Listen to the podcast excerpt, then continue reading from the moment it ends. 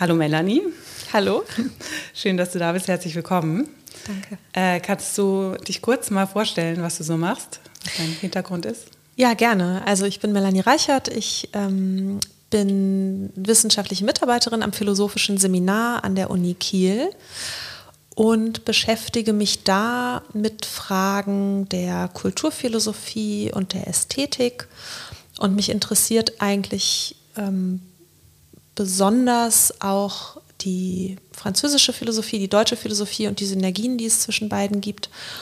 Und eben Fragen nach alternativen Erkenntnisweisen, nach dem Verhältnis von Ästhetik und Epistemologie und aber eben auch nach unterschiedlichen Formen von Kritik und Subversion und ähm, Darstellungsweisen der Philosophie selber. Genau, und wir haben uns kennengelernt. Du bist äh, auch beim IPPK aktiv, ne? das genau. Institut für Psychoanalyse, Philosophie und Kulturwissenschaften. Ja. Direktorin bist du dort? Stellvertretende Direktorin, mhm. ja. Genau, und äh, ich habe einen ganz tollen Vortrag von dir gesehen, ähm, Zoom-Vortrag, da hast du über die Jouissance, den Jouissance-Begriff bei Julia Kristeva und Roland Barth äh, gesprochen. Da war ich natürlich sofort hooked und habe dich eingeladen, genau. Und wir haben uns heute verabredet, um über das Nichtverstehen zu sprechen. Oder ähm, vielleicht sogar, ob es sowas wie eine Erotik des Nichtverstehens gibt. Ähm, und das ist ganz passend, weil ich habe vor äh, die letzte Episode, die ich aufgenommen habe, da ging es um Liebe. Mhm. Und äh, es ging auch natürlich, weil es immer Teil von den Diskussionen oder den philosophischen Betrachtungen zu Liebe ist, auch um den Eros des Verstehens. Mhm. Ne? Mhm. Und äh, ich finde das jetzt eigentlich sehr schön, dass wir heute hier anschließen, weil es bei uns eigentlich um den Eros des Nichtverstehens gehen ja. wird. Also nicht den, ähm, das Verstehen wollen, sondern die vielleicht die Jouissance, oder da kommen wir noch drauf zu sprechen, die, die Lust am Nichtverstehen geht. Mhm. Ähm, genau. Und du hast dich damit sehr ähm, ausführlich beschäftigt. Du hast ein Buch geschrieben, das beim Transkript Verlag rausgekommen, das ich gelesen habe, Kultur in Stücken. Das kann ich wirklich nur sehr empfehlen. Ich werde es dann in die Show Notes äh, packen. Das Danke. fand ich ganz, super. ganz toll. Ähm, äh, kannst du ähm, sagen, was dein Ansatzpunkt war? Also wie, wie du, was dich da, was dich da gehuckt hat? Ja, also ich bin tatsächlich vom Nichtverstehen ausgegangen. Ähm, und da bin losgegangen, losgestapft mit der Frage im Gepäck, wie kommt es eigentlich, dass Theateransätze, die auf Emanzipation des Zuschauers setzen und auf Befreiung, wie kommt es eigentlich, dass die, dass ausgerechnet die auf Techniken des Nichtverstehens, des Unverständlichmachens setzen? Das war so die Grundfrage, weil man ja eigentlich davon ausgeht, ne, Wissen ist Macht, ähm, das Subjekt, das sich selbst versteht, das sich über sich selbst klar wird, das ist das, das mächtige Subjekt, das ist das revolutionäre Subjekt. Und wie kann eigentlich im Nichtverstehen irgendeine Form von, irgendein interventives Potenzial stecken, das dem Anspruch gerecht wird, dass man das Theater irgendwie dazu beiträgt, dass es in der Gesellschaft humaner zugeht. Wie kann das eigentlich sein? Und ähm, ja, damit mit dieser Frage bin ich losgegangen, ähm, habe mir da eben Theater Avantgarde angeguckt ähm, und für mich waren da diese beiden Figuren, Bertolt Brecht und Antonin Artaud, so zwei Schlüsselfiguren mm, und habe mir deren Schriften angesehen und habe die verzahnt mit der Philosophie Roland Barths. Und ähm, ja, das war so der Ausgangspunkt. Und dann wurde aus dieser irgendwie ja doch relativ einfachen Frage so ganz viel mehr. Da steckt irgendwie so ganz viel drin. Und ähm, ich habe dann irgendwann habe ich gemerkt, dass das Nicht-Verstehen, also dass es natürlich um alternative Erkenntnisweisen auch geht und dass ich eben auch sagen würde, dass das Ästhetische das schon auch für sich beanspruchen kann, dass es so alternative Erkenntnisweisen auch bereithält. Aber der Punkt, wo es dann für mich so wirklich interessant wurde, war eigentlich der Punkt, wo ich das Gefühl hatte, nee, nee, es geht diesen drei Autoren schon auch darum, ein bestimmtes Verhältnis zum Nichtverstehen mh, zu thematisieren sei es jetzt im Theater oder in der Philosophie. Und dass das eben ein lustvolles Verhältnis ist.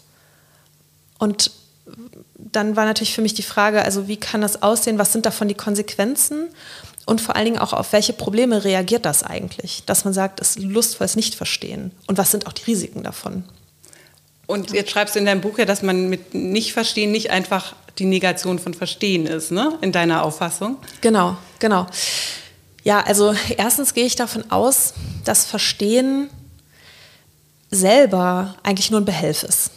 Das ist, glaube ich, so die, also eine ganz entscheidende Prämisse gewesen. Ähm, das Verstehen ein Prozess ist, das Verstehen auch nicht bedeutet, dass man etwas in einen festen Fundus irgendwie überführen kann, sondern das Verstehen eigentlich in Situationen passiert, mit denen man konfrontiert ist und dass das Verstehen irgendwie ein Arbeiten mit und an einer Situation ist, die es irgendwie zu bewältigen gilt. Ähm, also das von der Alltagssituation bis zur Grenzsituation kann das eben alles Mögliche sein. Und ähm, ja, das heißt also, das Verstehen selbst ist sozusagen keine Heldentat oder so. Also da manifestiert sich jetzt nicht irgendwie das rationale Subjekt, ähm, sondern es ist ein Stricken. Es ist ein Stricken an Bedeutung in einer Welt, die wir irgendwie vorfinden und wo wir natürlich so einen gewissen Fundus auch haben, aus so Traditionen und Überlieferungen von Bedeutungen. Aber letztlich müssen wir von Situation zu Situation immer jeweils wieder mehr verstehen, als wir vorher verstanden haben. Also ganz kurz, um das zu klären. Also du gehst nicht davon aus, dass die Welt in einer gewissen Weise beschaffen ist, dass Fakten, dass mir Fakten zugänglich sind, die ich einfach aus der Welt herausziehen und verstehen kann und dann habe ich die geklärt, ja. sondern das Verstehen immer unabgeschlossen ist, immer ein Behelf ist, wenn ich das richtig ja. verstanden habe und, ähm, und dass es vor allem auch immer produktiv ist, also dass es was Gemachtes ist. Genau, es ist was Gemachtes. Das ist allerdings, also ich gehe davon aus, dass diese drei Autoren, mit denen ich mich da beschäftigt hatte, Bart, Brecht und Artaud, dass die tatsächlich so ganz und gar in der Moderne angekommen sind, in dem Sinne, dass es sie eben die Verabschiedung der Wahrheit oder die Verabschiedung des Wahrheitsbegriffs radikal vollziehen wollen in ihrer Produktivität. Das heißt also, dass man nicht mehr davon ausgehen kann, dass es in der Welt eine Wahrheit gibt, die ich quasi ablesen kann, und die mir unabhängig von meiner eigenen Wahrnehmung und von der Kultur, in der ich lebe und von der Zeit, in der ich mich befinde, dass die mir irgendwie so entgegentritt und ich die nur aufsammeln muss und dann bin ich beruhigt. Das ist natürlich der alte Traum.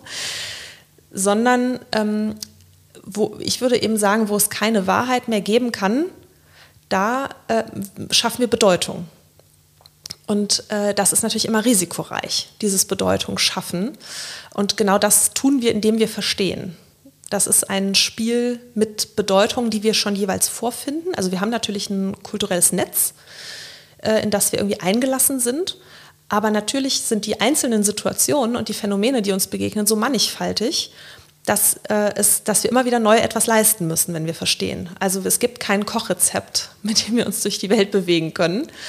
Und ich glaube, dass eben, dass das einzusehen, dass, dass es eben nicht dieses Rezept gibt, und dass wir auch nicht wissen, ob die Verständnisse, die wir jeweils situativ erschaffen, auch mit anderen Menschen, wir sind ja da nicht so omnipotent oder so, äh, dass das natürlich auch immer ein Risiko ist. Und ähm, genau, also das heißt, es, äh, es ist übrigens auch nicht dasselbe wie so ein radikaler Konstruktivismus oder so. Als das ja, glaube ich, Barth und ja auch dann in seinem Gefolge Foucault und Derrida und einige andere werden daher, glaube ich, sehr oft dahingehend missverstanden, ne? dass man sagt, okay, also wir konstruieren uns jetzt dann eben die Welt. Es gibt keine Wahrheit, deshalb ist alles Konstrukt. So einfach ist das nun auch nicht, sondern äh, es ist schon so, dass wir Geltung haben, dass es, dass es Dinge gibt ähm, in unserer menschlichen Welt, in, einer jeweiligen, in einem jeweiligen kulturellen Rahmen, die Geltung haben. Ähm, wir haben körperliche, ein körperliches sich niederschlagen von Bedeutung, von Geltung. Ähm, wir führen unsere Körper auf eine bestimmte Weise. Ähm, wir verlassen uns auf bestimmte Bedeutungskonstrukte.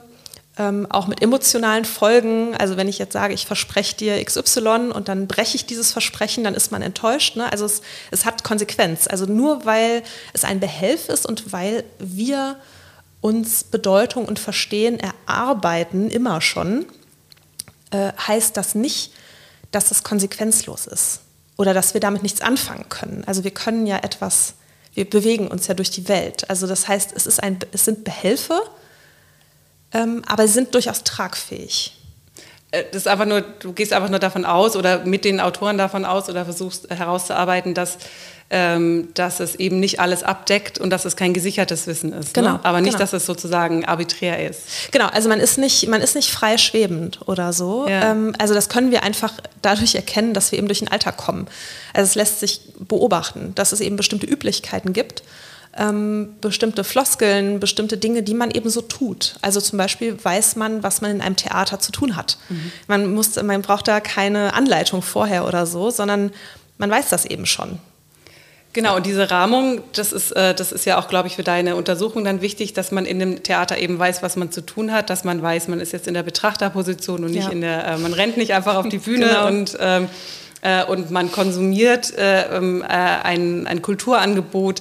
Ähm, das wird ja dafür wichtig, für die ähm, Rahmung des Nichtverstehens oder vielleicht auch um äh, um dieses ähm, produktive und du nennst es, glaube ich, auch subversive Potenzial des Nichtverstehens überhaupt zur Geltung bringen zu können. Ne?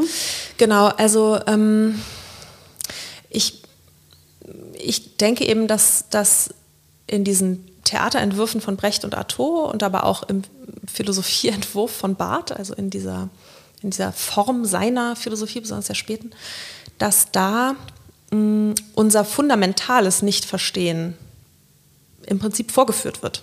Aufgeführt wird? Aufgeführt mhm. wird, genau, genau. Und ähm, dass das aber natürlich einen bestimmten Rahmen voraussetzt, weil Momente, in denen Bedeutung bricht, die sind immer nur ganz flüchtig und ganz kurz. Und ähm, also das Theater von Brecht und von Artaud hat, wenn auch, ich würde nicht sagen auf gegensätzliche Weise, aber auf sehr unterschiedliche Weise versucht, uns daran zu erinnern, dass, dass diese Selbstverständlichkeiten, mit denen wir jeden Tag irgendwie umgehen, dass die eben brüchig sind dass es das nicht so sein muss, wie es ist. Und aber dann, und das finde ich ist eigentlich eine, eine sehr interessante Ironie, ähm, wenn man sich das dann nämlich die, in der Kombination dieser drei Denker anguckt, dann zeigt sich da aber eben auch, dass, dass nicht nur das Nichtverstehen aufgeführt wird, sondern auch das Verstehen wird aufgeführt. Mhm. Also auch das zur Bedeutung kommen und das Arbeiten an der Bedeutung und am Verstehen.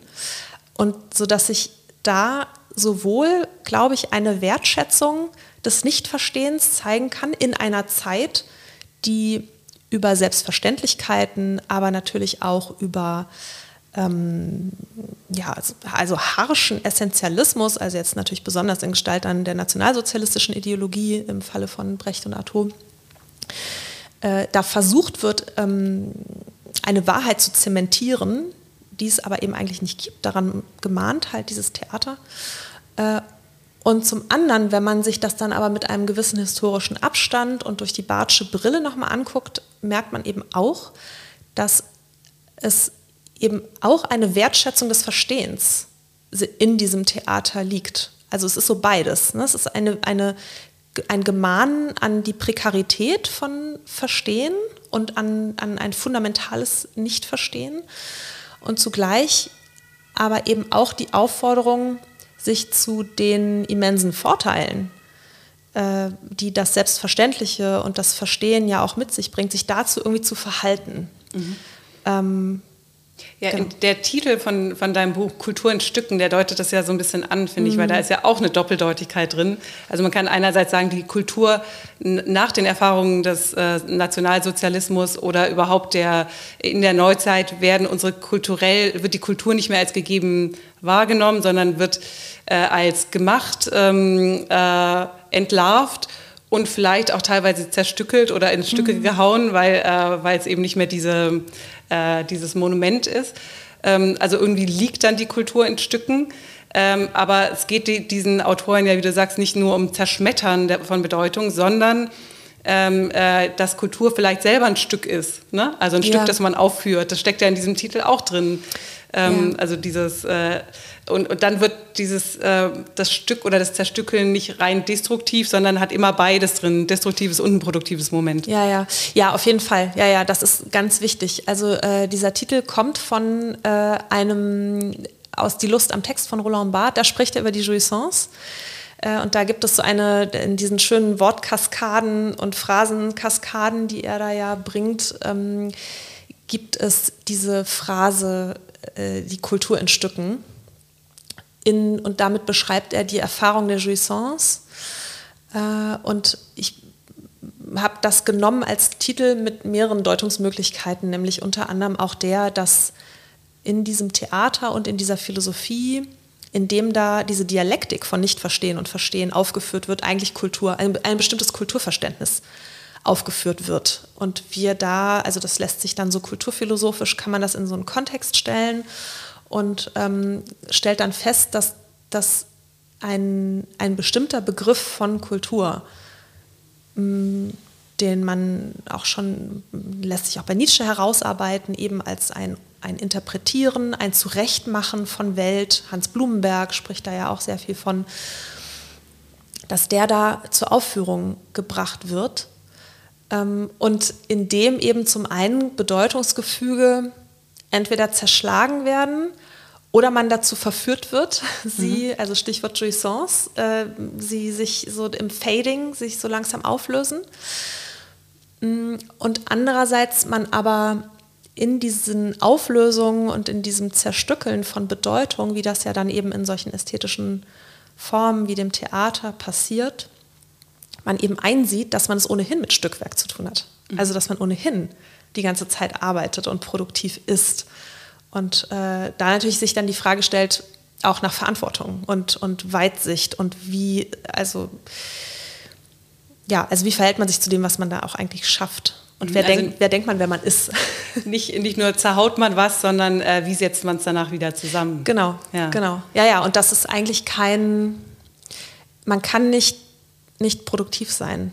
Das ist, glaube ich, total wichtig. Ja, und deswegen wird, äh, weil, weil jetzt ja der Begriff Jouissance schon ein mhm. paar Mal fiel, wenn die Jouissance ähm, so eine Art Schmerzlust ist, mhm. also beides, äh, eine, eine, schmerzvolle Lust, die, die ähm, nicht was Orden, ordnend Formendes hat, sondern vielleicht auch teilweise was Auflösendes oder was sich selbst auf mhm. irgendwie einen zur Selbstauf, es zieht einen zur Selbstauflösung hin, dann ähm, ist jetzt sehr interessant, finde ich, dass du die Jouissance bei Roland Barthes ähm, nicht dort verortest, wo was zerstört wird oder aufgelöst wird, sondern eigentlich, Stichwort Produktion, da, wo es wieder produktiv wird. Also es ist nicht nur eine verflüssigende Bewegung, die, die was Existierendes sozusagen ähm, anfrisst und in, in Stücke zerlegt, sondern die, die Frage ist ja, was macht man dann danach? Mhm. Und dass es auch eine Jouissance geben kann der Produktion, die dann, ähm, äh, die, die dann im Anschluss kommt. Ich glaube, den Punkt finde ich ziemlich, ziemlich interessant. Mhm. Ja, ich, ja, ja, ja, das ist, ist ein interessanter Punkt, finde ich auch, und auch ein ganz schwieriger Punkt, ähm, weil die, das ist natürlich das ist eben so stark ineinander verschlungen. Ne? Mhm. Also es ist ja in die Lust am Text, wo Barth spricht von, oder diese Unterscheidung zwischen Lust und Jouissance aufmacht, die ja auch nicht so ganz sauber äh, sich unterscheiden lassen für ihn. Ähm, es, es gibt eben diesen Punkt der Jouissance, wo mich in der Materialität, ähm, ich meine, also wir sprechen ja auch gerade, da kann man ja dann auch gucken, ob so Momente, wenn man sich das dann nachher anhört, ne, ob es so Momente so der Körnung der Stimme gibt, ne, also wo die, die Körperlichkeit der Sprecherin dann irgendwie auffällig wird. Das wäre ja so ein Jouissance-Moment für Bart, wo man gar nicht mehr dem Gesprochenen zuhören kann äh, und eben sich diese Bedeutung dann, dann zurücktritt zugunsten des, des Klangs der Stimme oder auch eben ähm, das, das, der Art und Weise, wie Klaviertasten angeschlagen werden oder so. Und das ist natürlich erstmal ein Moment der Auflösung. Ich glaube, dass ähm, dieser Moment aber immer nur, und da wären wir so bei dem, was du sagst zur Produktion, dass dieser Moment der Auflösung, der besteht immer nur ganz kurz. Also man kann nicht zum Nullpunkt. Das, ähm, Roland Barth hat mal gesagt über diese Schrift am Nullpunkt der Literatur, äh, da würde, das ist so ein schönes Zitat ähm, über seine eigene Schrift, da wird die Abwesenheit der Zeichen geträumt. Und ich finde das eigentlich, also so eine schöne, es geht eben wirklich um eine Spannung, um eine erotische Spannung zwischen, mh, mm, man kann Bedeutung erahnen und Bedeutungslosigkeit erhoffen. und, und dass diese, diese Texte von Barth, wie eben auch das Theater vor allen Dingen Autors, bei Brecht gibt es bei Brecht gibt's aber auch, würde ich sagen, genau diesen, dieses Spannungsvolle irgendwie ähm, zeigen und diesen, diesen Punkt der Nichtproduktion, den, den gibt es irgendwie gar nicht. Also ich, das ist so ein, ich, ich stelle mir das vor, als so einen fließenden Übergang zwischen Auflösung und Produktion, mm, dass man, dass es, glaube ich, unmöglich wäre, das so richtig sprachlich zu fassen. Ähm, weil es eben, ja, man kann höchstens so Effekte wahrscheinlich beschreiben. Ähm, wann man eben angesprochen ist im Sinne der Jouissance, also wann sich für einen selber die Bedeutung von einem Bild auflöst, weil man so sich in so einem Detail verliert oder so. Ähm, vielleicht bleiben wir kurz bei diesem, die Lust am Text, um diese, diese beiden Begriffe, die, wie du ja sagst, bei ihm auch gar nicht so zu trennen sind, aber nochmal so äh, herauszuarbeiten, weil er das ja auch versucht. Er sagt eben, es gibt Texte, die liest, liest man lustvoll, ja. also mit, ähm, äh, mit einer den Text begleitenden, verstehen wollenden ja. Lust, die die Form genießt, aber da ist sowas äh, Ganzes drin. Mhm. Ähm, mhm. und äh, dann gibt es äh, Texte, die äh, sprechen einen an und die sprechen, die liest man aber über die Jouissance und das sind eigentlich Texte, in denen man sich so verliert. Mhm. Ähm, wo man vielleicht auch ähm, nicht, also wo man nicht auf Verständnis liest, äh, vielleicht auf den Klang der Wörter, aber irgendwie so ganz genau, es ist auch gar nicht so. Äh man weiß es nicht genau. Ja, ja. Das sind, glaube ich, auch so Texte, wo man so durchhuscht oder so. Ähm wo, wo, man, wo man auch, also wo man es sich irgendwie herausnimmt, so fetischistisch auch mal zu springen und so im Text. Also wo man sich nicht so leiten lässt von dem Autor oder der genau, Autorin, äh, genau. quasi nicht am linearen Gedanken oder dem aufbauenden Argument, der dann in dem Schluss mündet, ja, äh, ist so ganz, mitgeht, so ganz egoistisch irgendwie ne, mit diesem Text. Und er sagt ja aber auch, dass es, den, dass es eben auch äh, Texte gibt, mh, mm, wo man das Gefühl hat, dass man den, dass man den Körper des Autors, dass der, der Körper des Autors irgendwie aus dem Text irgendwie hervortritt durch einen bestimmten Rhythmus in der Sprache, durch ähm, ja eine bestimmte Wortwahl, die Richtung, mehr Richtung Konsonanten lehnt oder wie auch immer. Da gibt es so ein paar Beispiele, ähm, die er so kurz nur anreißt.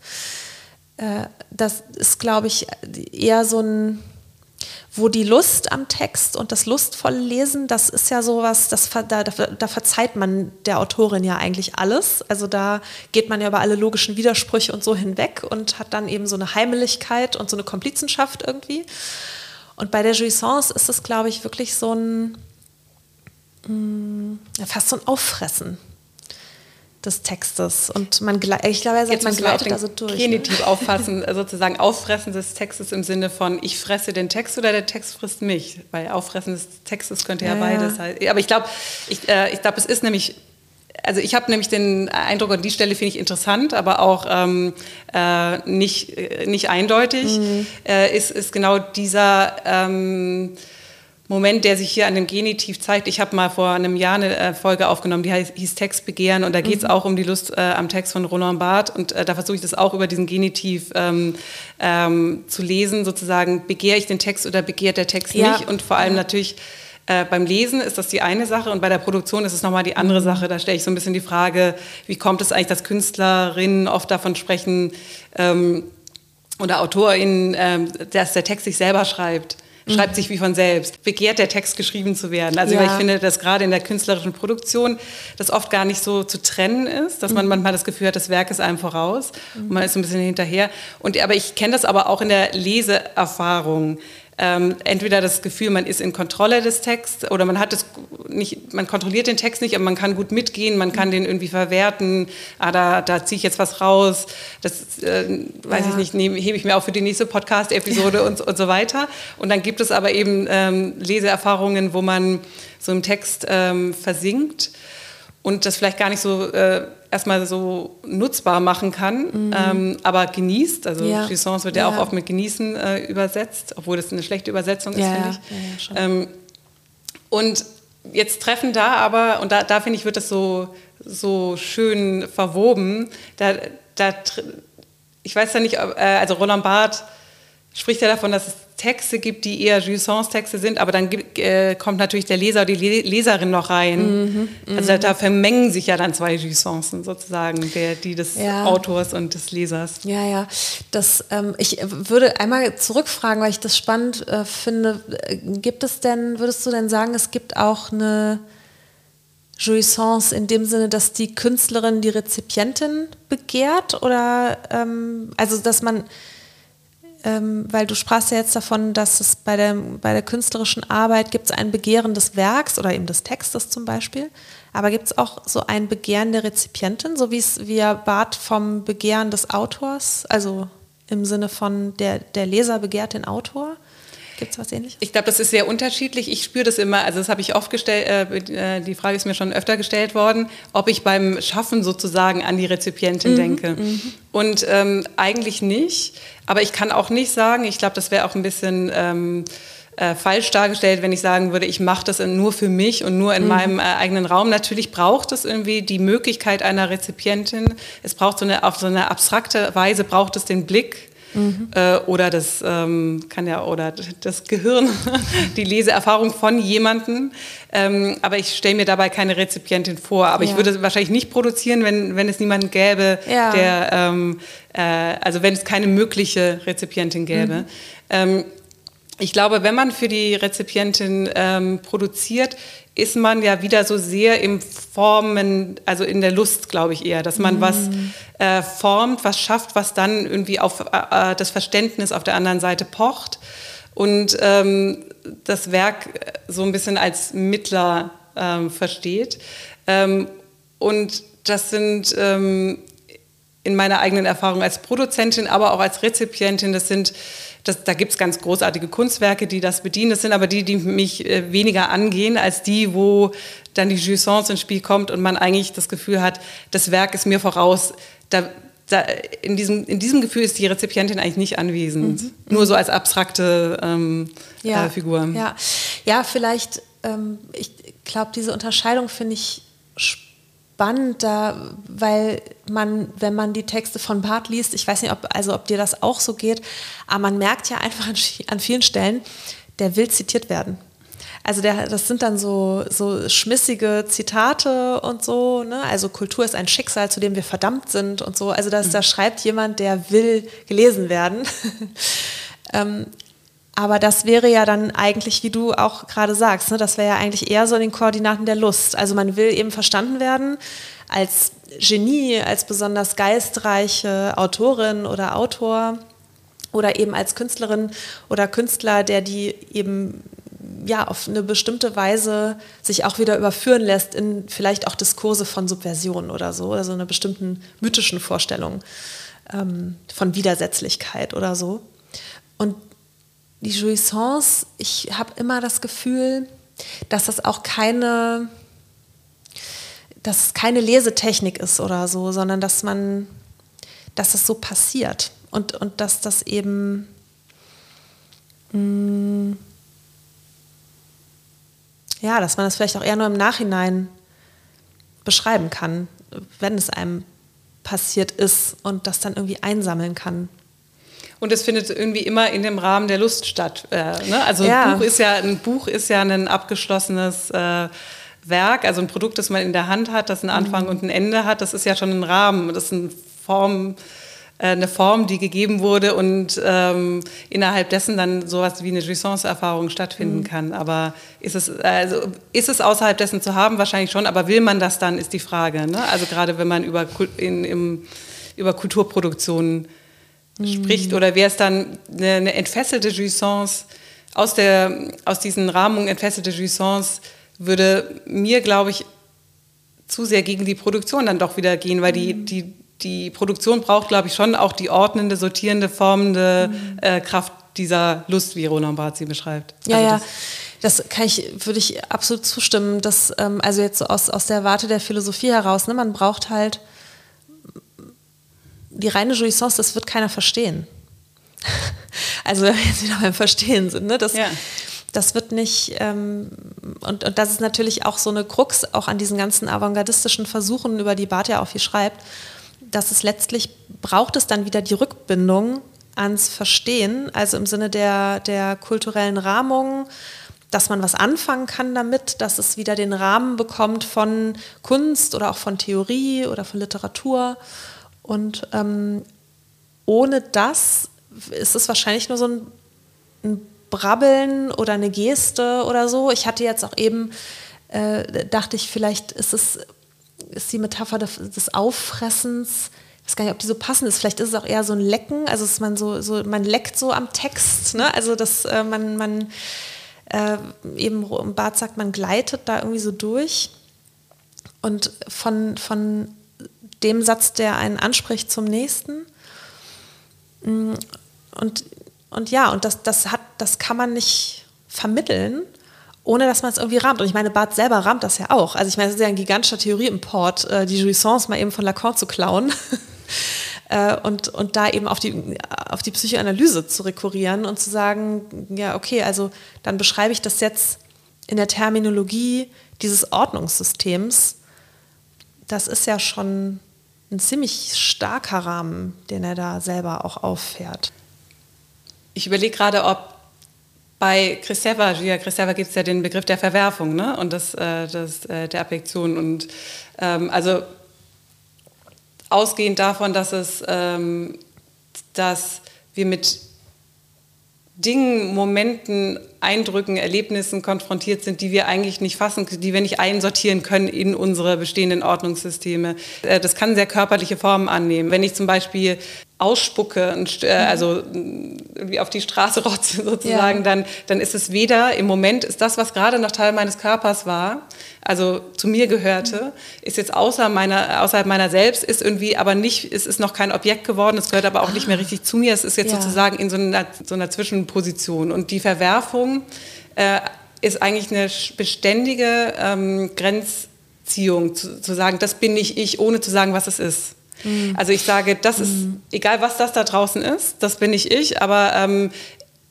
ich kann auch nicht sagen, was es ist, aber dadurch ähm, findet so eine ähm, Selbstbestimmung eigentlich immer nur in Abgrenzung statt.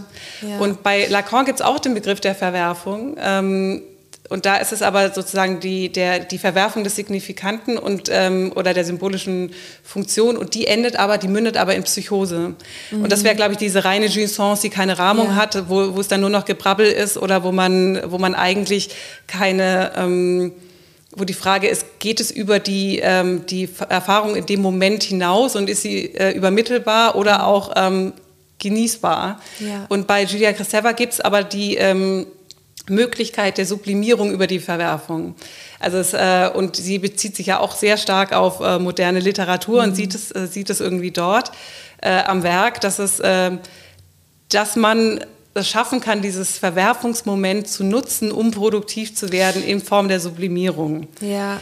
Ähm, und vielleicht ist, und das braucht natürlich aber dann auch wieder eine Rahmung. Und ich frage mich jetzt gerade, wie die ähm, ähm, auch mit, für Artaud und äh, Brecht, also wie die Sublimierung sozusagen ins, äh, ins Spiel kommt. Also wann, wann man dann eigentlich dann ähm, nicht nur abwehrt, oder genießt, sondern ähm, etwas produziert. Und Chris Helver sagt, es ist immer gleichzeitig ähm, Rettung und Ruin. Ja, Ach, das finde ich so ja, großartig. Ja, Rettung und Ruin gleichzeitig, aber es ist beides. Ne? Also man kann ja, jetzt weiß ich auch, was du meinst mit, äh, mit Chris Helver, mit der Verwerfung. Also das, ähm, ich glaube, dass also wie ich die beiden lese, also die ästhetischen Schriften, die Theaterkonzepte oder die konzeptionellen Schriften von Brecht und Natur, wie ich die lese, besteht die Pointe gerade darin,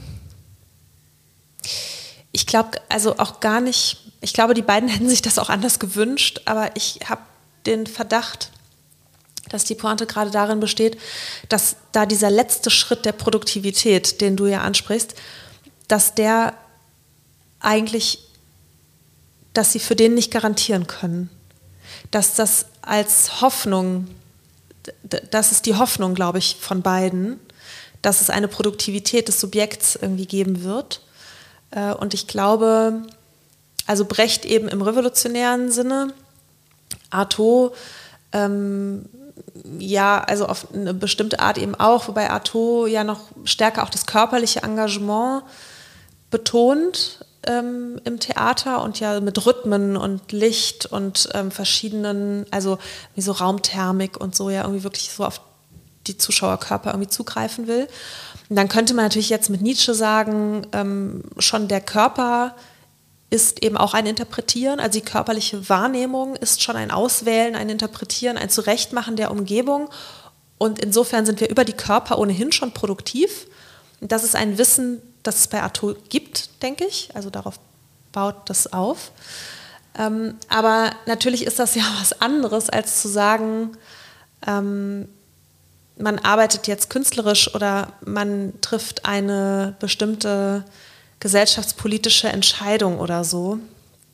Und also mein, mein Eindruck ist schon nach Lektüre der beiden, dass das letztlich es verweist auf eine Produktivität, vor allen Dingen auch auf eine körperliche Produktivität, hinter die wir nicht zurücktreten können. Aber, es, aber was da dann am Ende produziert wird und ob das wirklich humaner ist, was dabei rauskommt, das bleibt irgendwie so offen.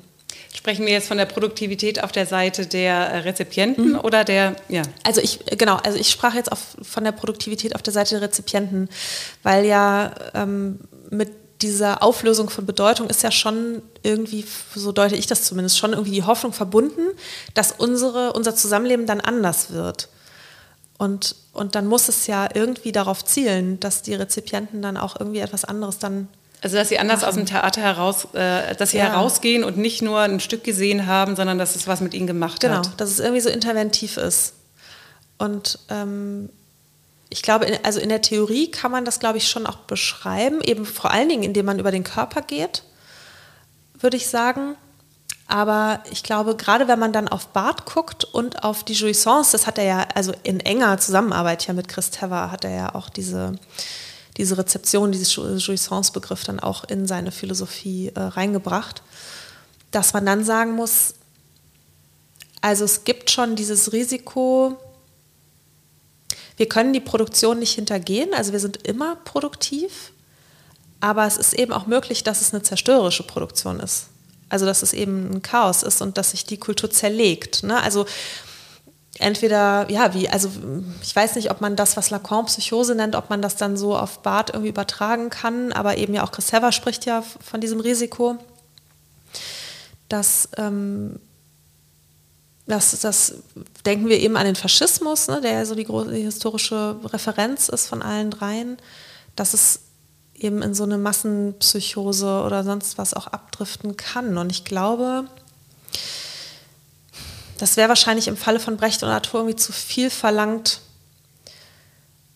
dass das schon alles sozusagen mitgesehen wird. Ich glaube, bei denen geht es erstmal nur darum, überhaupt eine Hoffnung zu artikulieren in einer Situation großer Hoffnungslosigkeit. Also zwischen den Weltkriegen in Ahnung des nahenden Zweiten, mm, irgendwie also zu versuchen, etwas aufzubrechen. Und Barth hat dann ja schon mehr lernen können aus der Geschichte, einfach weil er später lebt und verweist, glaube ich, über die Jouissance und über dieses Fading des Subjekts, das er leitet sich ja, glaube ich, auch von Lacan, den Term, auch auf eben so ein Risiko, dass man nicht weiß, wie das dann ausgeht. Also wie diese Produktivität ausgeht. Ob das eine zerstörerische Produktivität ist ähm, und ein im Sinne von, ich lasse mich jetzt fallen in diese totale Auflösung und bezogen auf die Kultur würde das ja heißen, ich lasse mich fallen in die radikale Auflösung aller Selbstverständlichkeiten und alles Verstehens. Und damit gehen natürlich auch so Konstrukte wie irgendwie die Menschenwürde und so weiter und, und alles mögliche andere irgendwie über Bord. Oder findet man halt in so eine Dialektik hm, ja, diese, diese Aufführung sozusagen oder die, das, das Theatrale oder die Theaterstücke oder künstlerische Rahmungen, die versuchen einem Erfahrungen mitzugeben, die so vorgeskriptet sind. Das geht ja auch oft überhaupt nicht auf. Also mhm. so aus meiner eigenen ja. Erfahrung ja, ja, ist es genau. oft didaktisch und irgendwie doof. Jetzt war ähm, es war vor ein paar Jahren, gab es im Gropiusbau mal so eine Ausstellung, ich weiß gar nicht mehr, wie die hieß, aber da, ähm, da ging es darum, dass man irgendwie sensorisch die Räume anders äh, mhm. wahrnehmen sollte. Mhm. Und hat ähm, äh, dann es war ein unglaublicher Aufwand. Man kam da an, musste irgendwie so einen Anzug äh, anlegen mit, äh, mit verschiedenen Sensoren und hat dann eine Brille aufgesetzt, sodass man nichts sehen konnte. Okay. Also ein Sinn wurde sozusagen ja. blockiert und äh, durfte sich dann durch die, diese Räume bewegen, hat ein bisschen was gesehen, aber wirklich nicht sehr viel.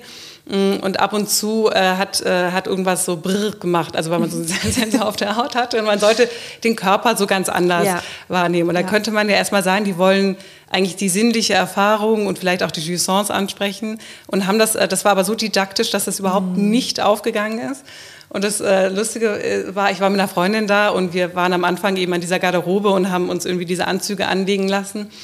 Und danach sagte sie zu mir, das Aufregendste war eigentlich der Typ, der uns diese Anzüge angelegt hat. Und da dachte ich, genau das ja, ist ja, es. das ist es. Also ja. da hat sie eine Jouissance äh, gespürt, weil das halt irgendwie eine besondere Situation war. So ein fremder, gut aussehender Mann hilft ihr dabei, so einen Anzug anzulegen. Und alles, was danach kam und also ganz sorgsam dafür gebaut wurde, dass man eine körperliche Erfahrung hat, ging vollkommen, war vollkommen banal. Ja, ja, herrlich. Ja, ja, da würde ich auch sagen, also um jetzt aus deinem Text auch zu zitieren, ähm, das ist es. Ne? Also äh,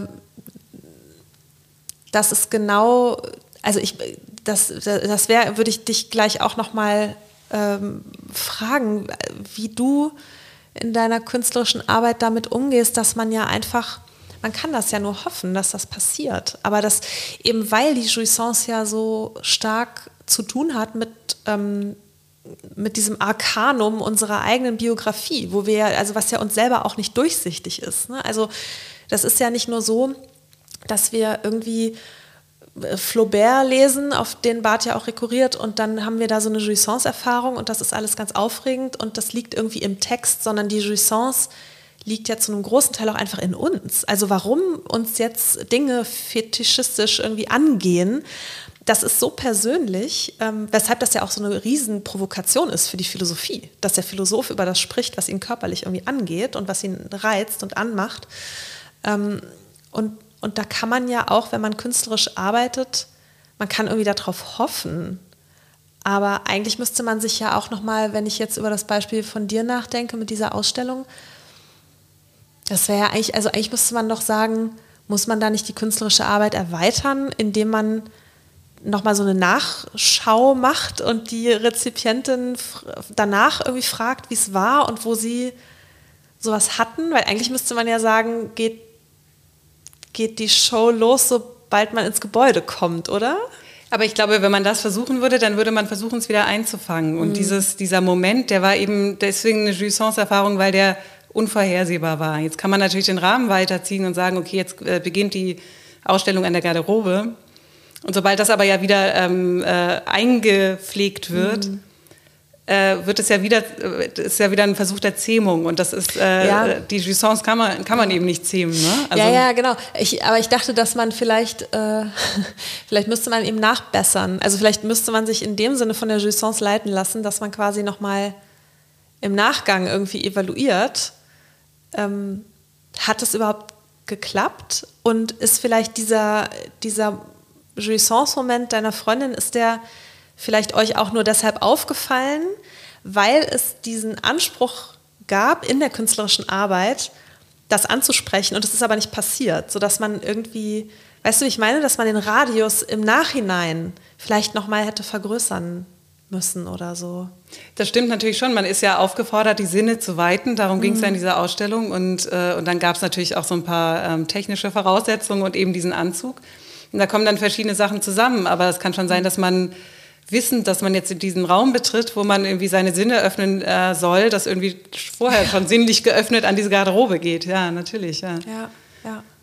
Das lässt sich, glaube ich, nicht so leicht. Und das ist ja wieder, ähm, was Bart vielleicht auch meint, dass, dass man das, man kann nicht das, nur das eine oder das andere mhm. haben. Das ist so miteinander verwoben. Äh, und deswegen kann man, also man kann es nicht, ähm, man kann es quasi nicht besitzen und deswegen kann man es auch nicht ähm, mhm äh, Skripten, schätze ich mal.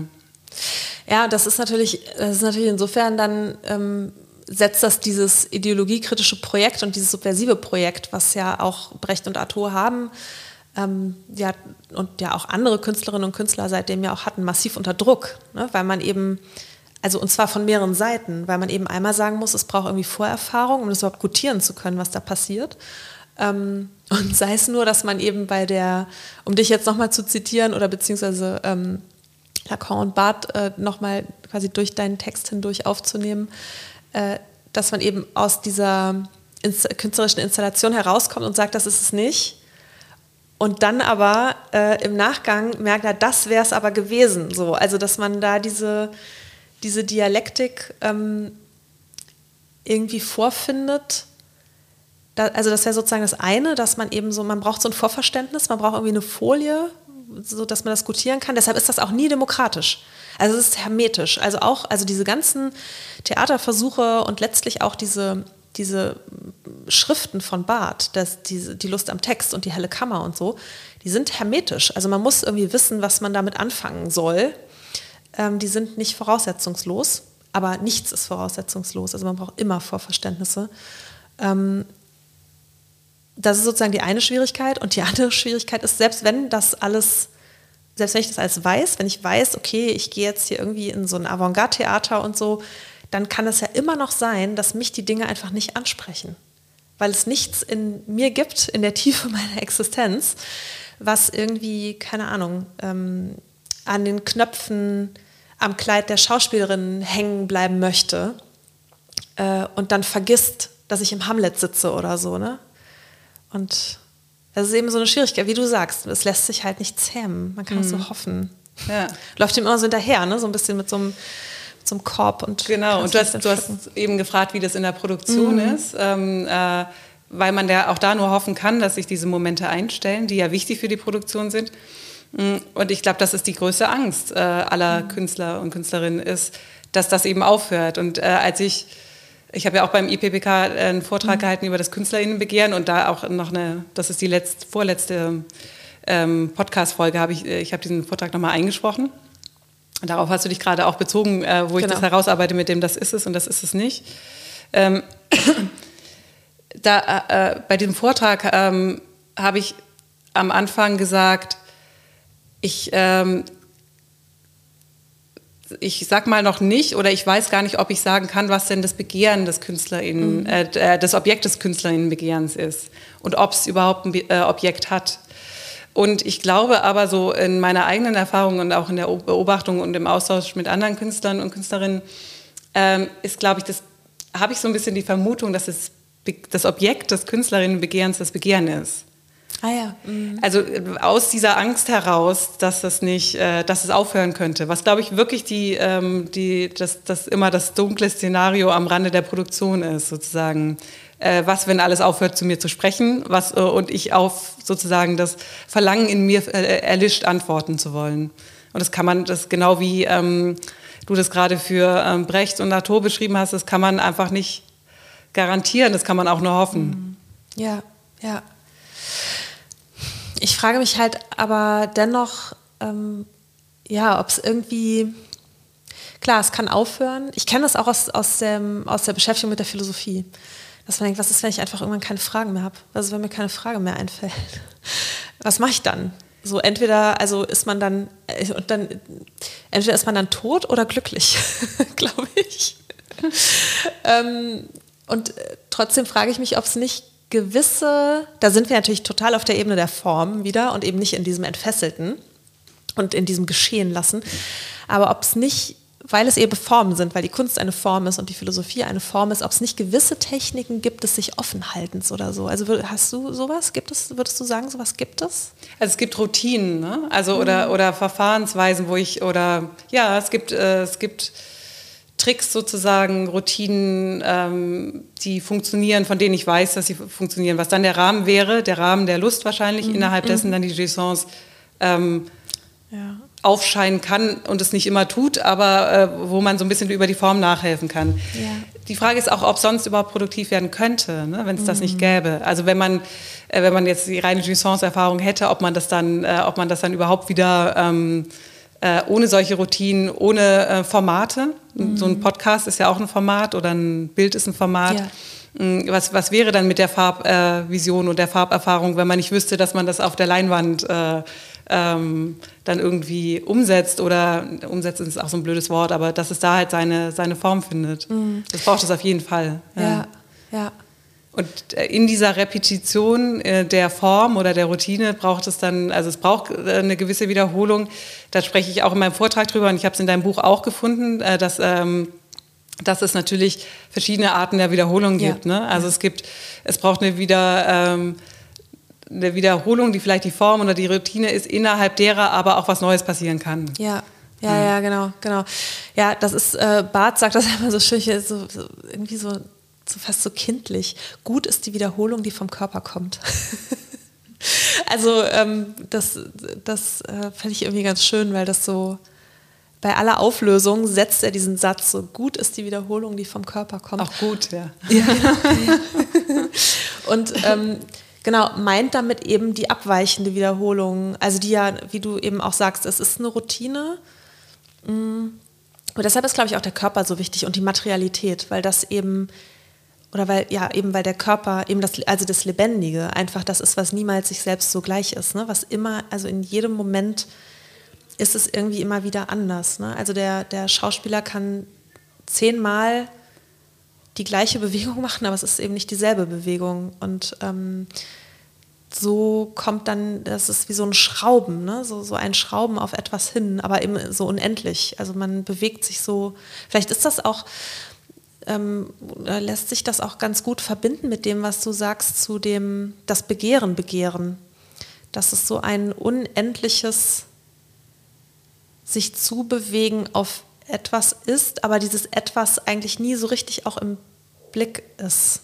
Ja, das ist so eine beständige Annäherung oder die äh, bei Bart ist es eine, eine kreisende Bewegung ja. oder überhaupt ja. das. Ähm, für mich ist es immer so eine tänzerische Bewegung, wenn mhm. ich so also eine ja. Bewegung der der spielerischen Annäherung, aber eigentlich ähm, weiß man.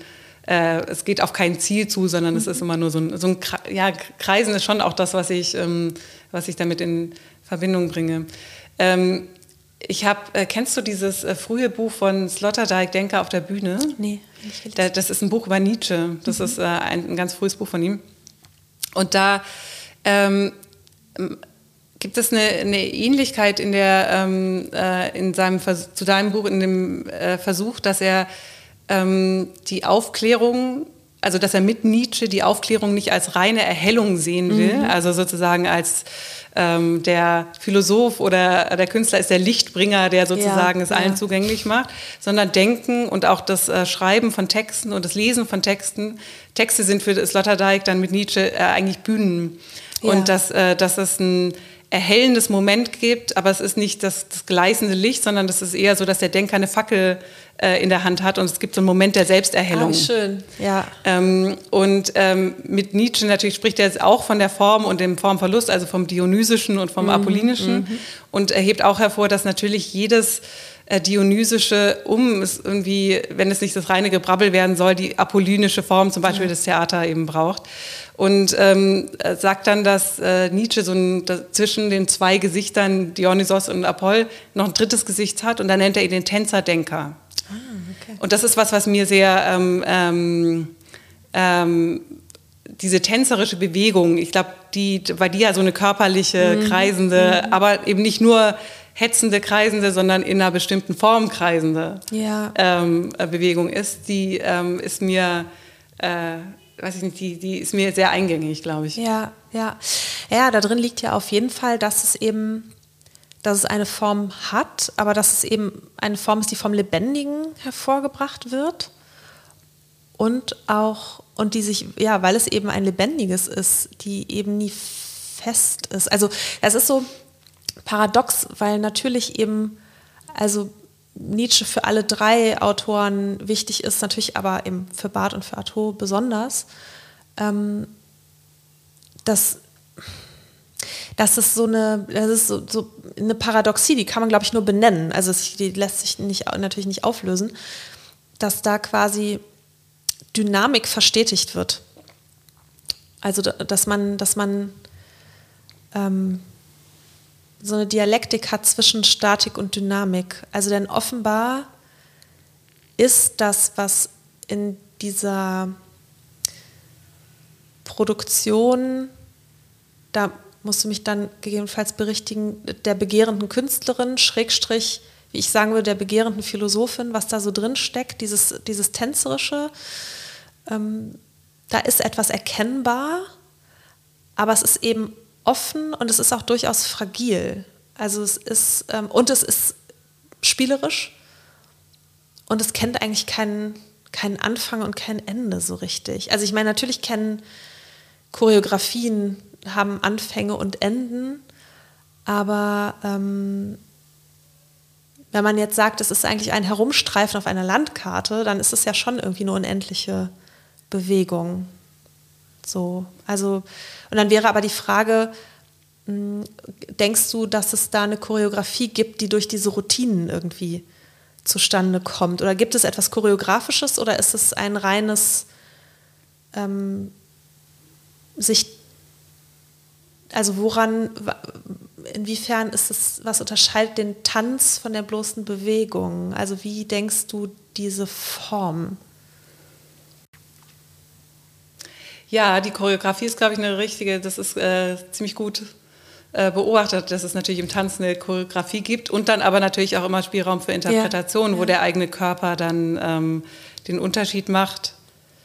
Ähm, und wie du gerade schon gesagt hast, eine Geste kann zehnmal wiederholt werden, mhm. aber ist dann, ist dann natürlich immer ähm, trotzdem eine andere Geste. Ähm,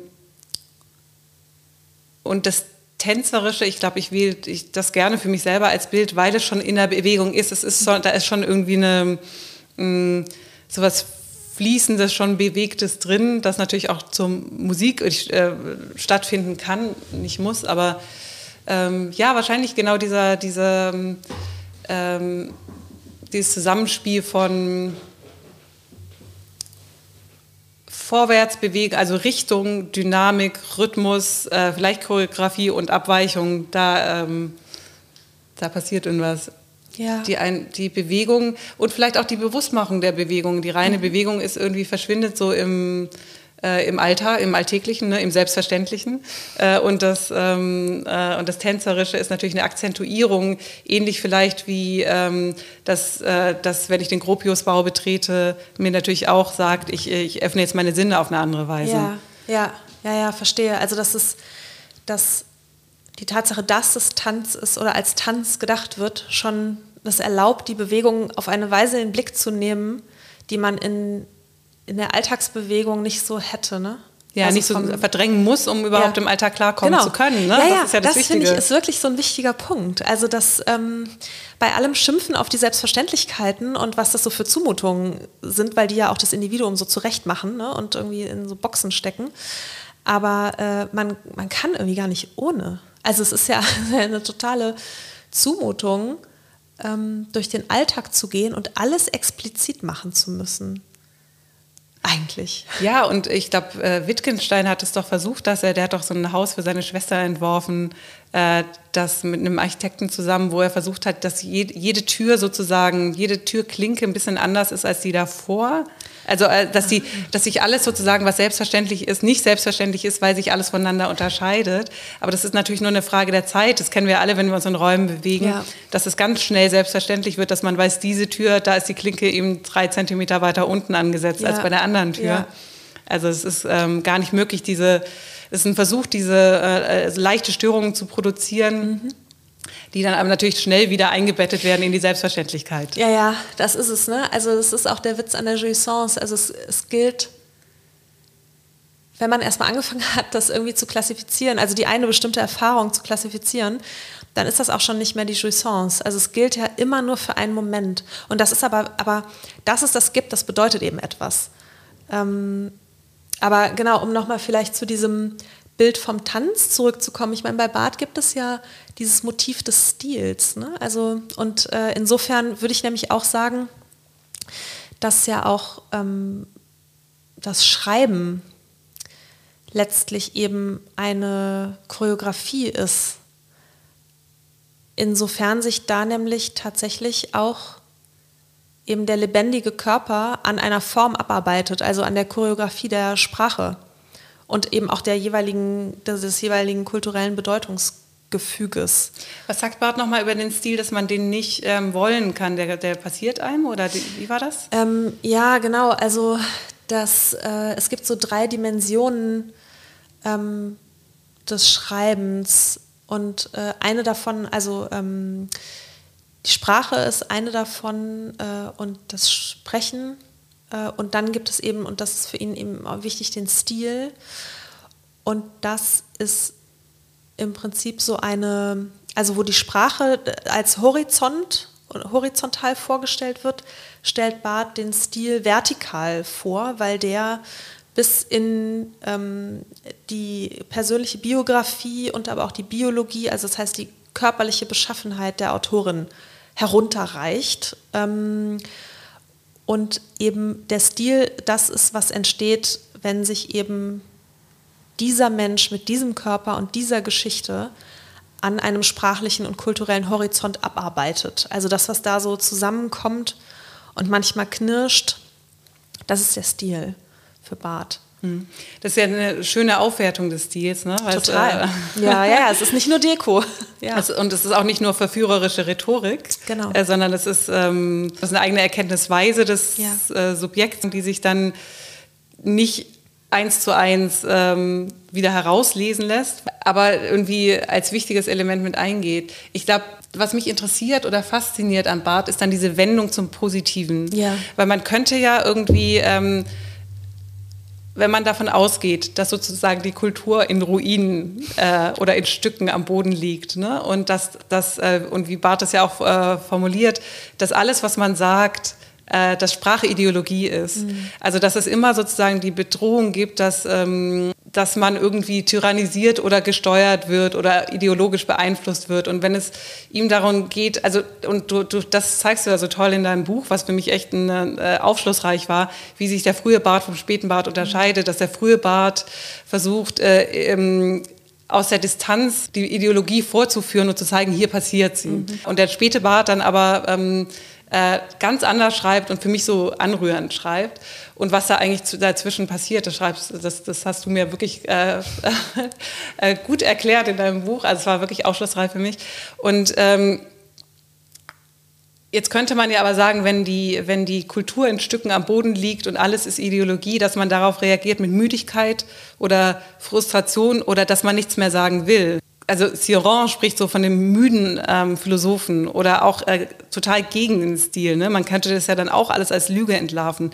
Und wie und wann Barth jetzt diese Wendung hinnimmt, äh, vornimmt, dass, dass daraus was Positives, dass daraus die Lust entsteht, äh, die, die Lust als Erotik oder die Lust als Jouissance entsteht. Das ist absolut faszinierend und fast so ein, ähm, kommt mir fast vor wie so ein eine Wendung der Selbstverteidigung oder eine, oder eine Wendung, die sich, die sich für die Hoffnung entscheiden muss, weil was wäre denn die Alternative? Wäre irgendwie Müdigkeit und Frustration billiger Stil, der nur Dekor ist, dass man eigentlich nicht sagen kann, dass alles Ideologie ist. Also wo, wo ist diese Stelle und was passiert da genau?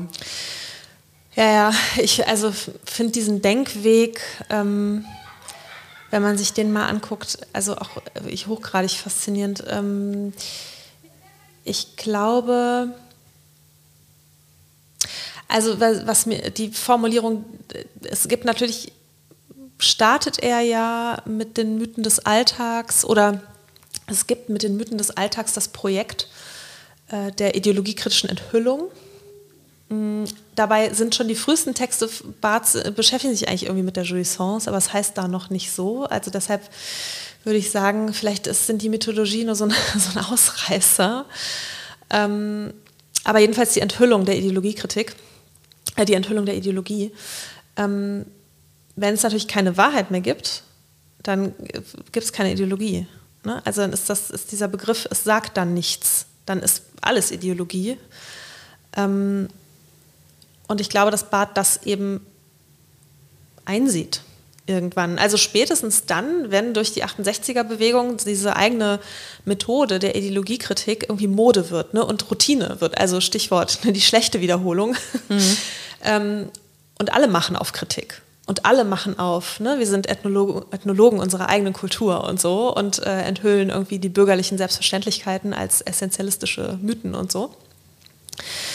ähm, dann hat man halt ein Problem, weil dann die Kritik, wie Barth sagt, selbst mythisch wird. Also es gibt dann diesen großen Mythos des Versus, nennt er das. Ähm also man könnte ja erstmal sagen, ist doch toll, dann haben doch alle die Ideologie, äh, Ideologie durchschaut und enthüllt und es ist überall angekommen und äh, ja. ähm, also äh, da zeigt sich eben, dass diese Ideologiekritik oder Kritik äh, im Allgemeinen oder vielleicht auch der Bruch, dass es eigentlich für Barth eine Ausnahmeerscheinung ist und sein sollte. Also der Witz ist daran, äh, genau, also man könnte sagen, ist doch super, dann haben wir jetzt zur allgemeinen Emanzipation. Das Problem ist aber, wenn man sich das strukturell anguckt, worauf dieser ideologiekritische Anspruch des Enthüllens beruht, dann beruht der tatsächlich auf einer sehr vormodernen Vorstellung von Wahrheit. Nämlich er beruht auf der Annahme, dass man aus der eigenen Kultur heraustreten kann und von einem Nullpunkt, also von einem archimedischen Punkt aus, auf die eigene Kultur gucken kann und dann sagen kann, wie es in Wirklichkeit ist, wie es nämlich eigentlich ist. Und äh, da beißt sich die Katze natürlich in den Schwanz, ne? wenn man sagt, so, ähm, ich kritisiere das bürgerliche Selbstverständliche, weil es, weil es versucht, eine Wahrheit zu zementieren, die es nicht mehr gibt. Dann kann ich natürlich nicht, von welchem Punkt aus sage ich das dann? Ähm, das heißt, ich stehe ja dann selber auf der Stelle der Wahrheit und ähm, dann geht es wieder von vorne los. Und jetzt kann man entweder sagen, ja, ne, wie du das ja auch referiert hast, alles ist Ideologie und wir legen die Hände in den Schoß. Das wäre dann halt so ne, Grand Hotel Abgrund mit Lukacs gesprochen. Dann lehnen wir uns jetzt halt zurück äh, auf unseren Professuren und ähm, ne, also gucken pessimistisch in die Gegend. Mm, man kann aber auch sagen, und ich glaube, das ist eben, oder ich würde sagen, das ist die Strategie von Barth, ähm, wenn alles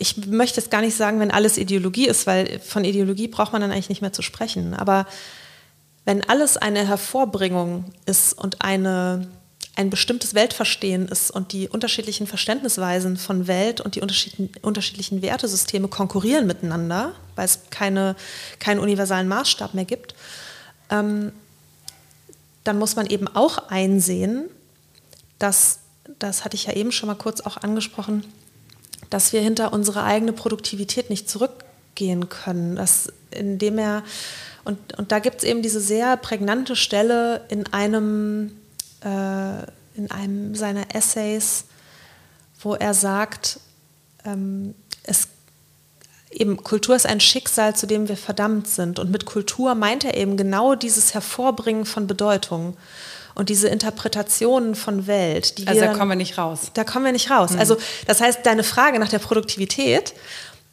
Barth würde sagen, wir sind immer schon produktiv und wir müssen uns dem halt stellen, dass wir immer produktiv sind. Das heißt, ähm, es geht, glaube ich, dann für Barth gar nicht so sehr darum, wie komme ich in die Produktivität, sondern zu sagen, ich bin in der Produktivität, also übernehme ich doch mal Verantwortung dafür und tue nicht so, als würde ich nicht produzieren, sondern ich tue das immer schon. Und die Frage ist eben, ähm, mit, ja, mit was für einem Selbstverständnis man das eigentlich macht. Und ich finde das interessant, also ich weiß nicht, wie du das siehst. Ich habe halt den Eindruck, ähm, dass er also da, da, es braucht ja schon irgendwie ein gefestigtes Subjekt, um sich dieser enormen Verantwortung zu stellen. Also schaffen zu müssen, ohne dass man weiß, was dabei rauskommt, ohne einen Gott zu haben, der das irgendwie rechtfertigen kann. Also das ist ja eine wahnsinnig krasse Herausforderung.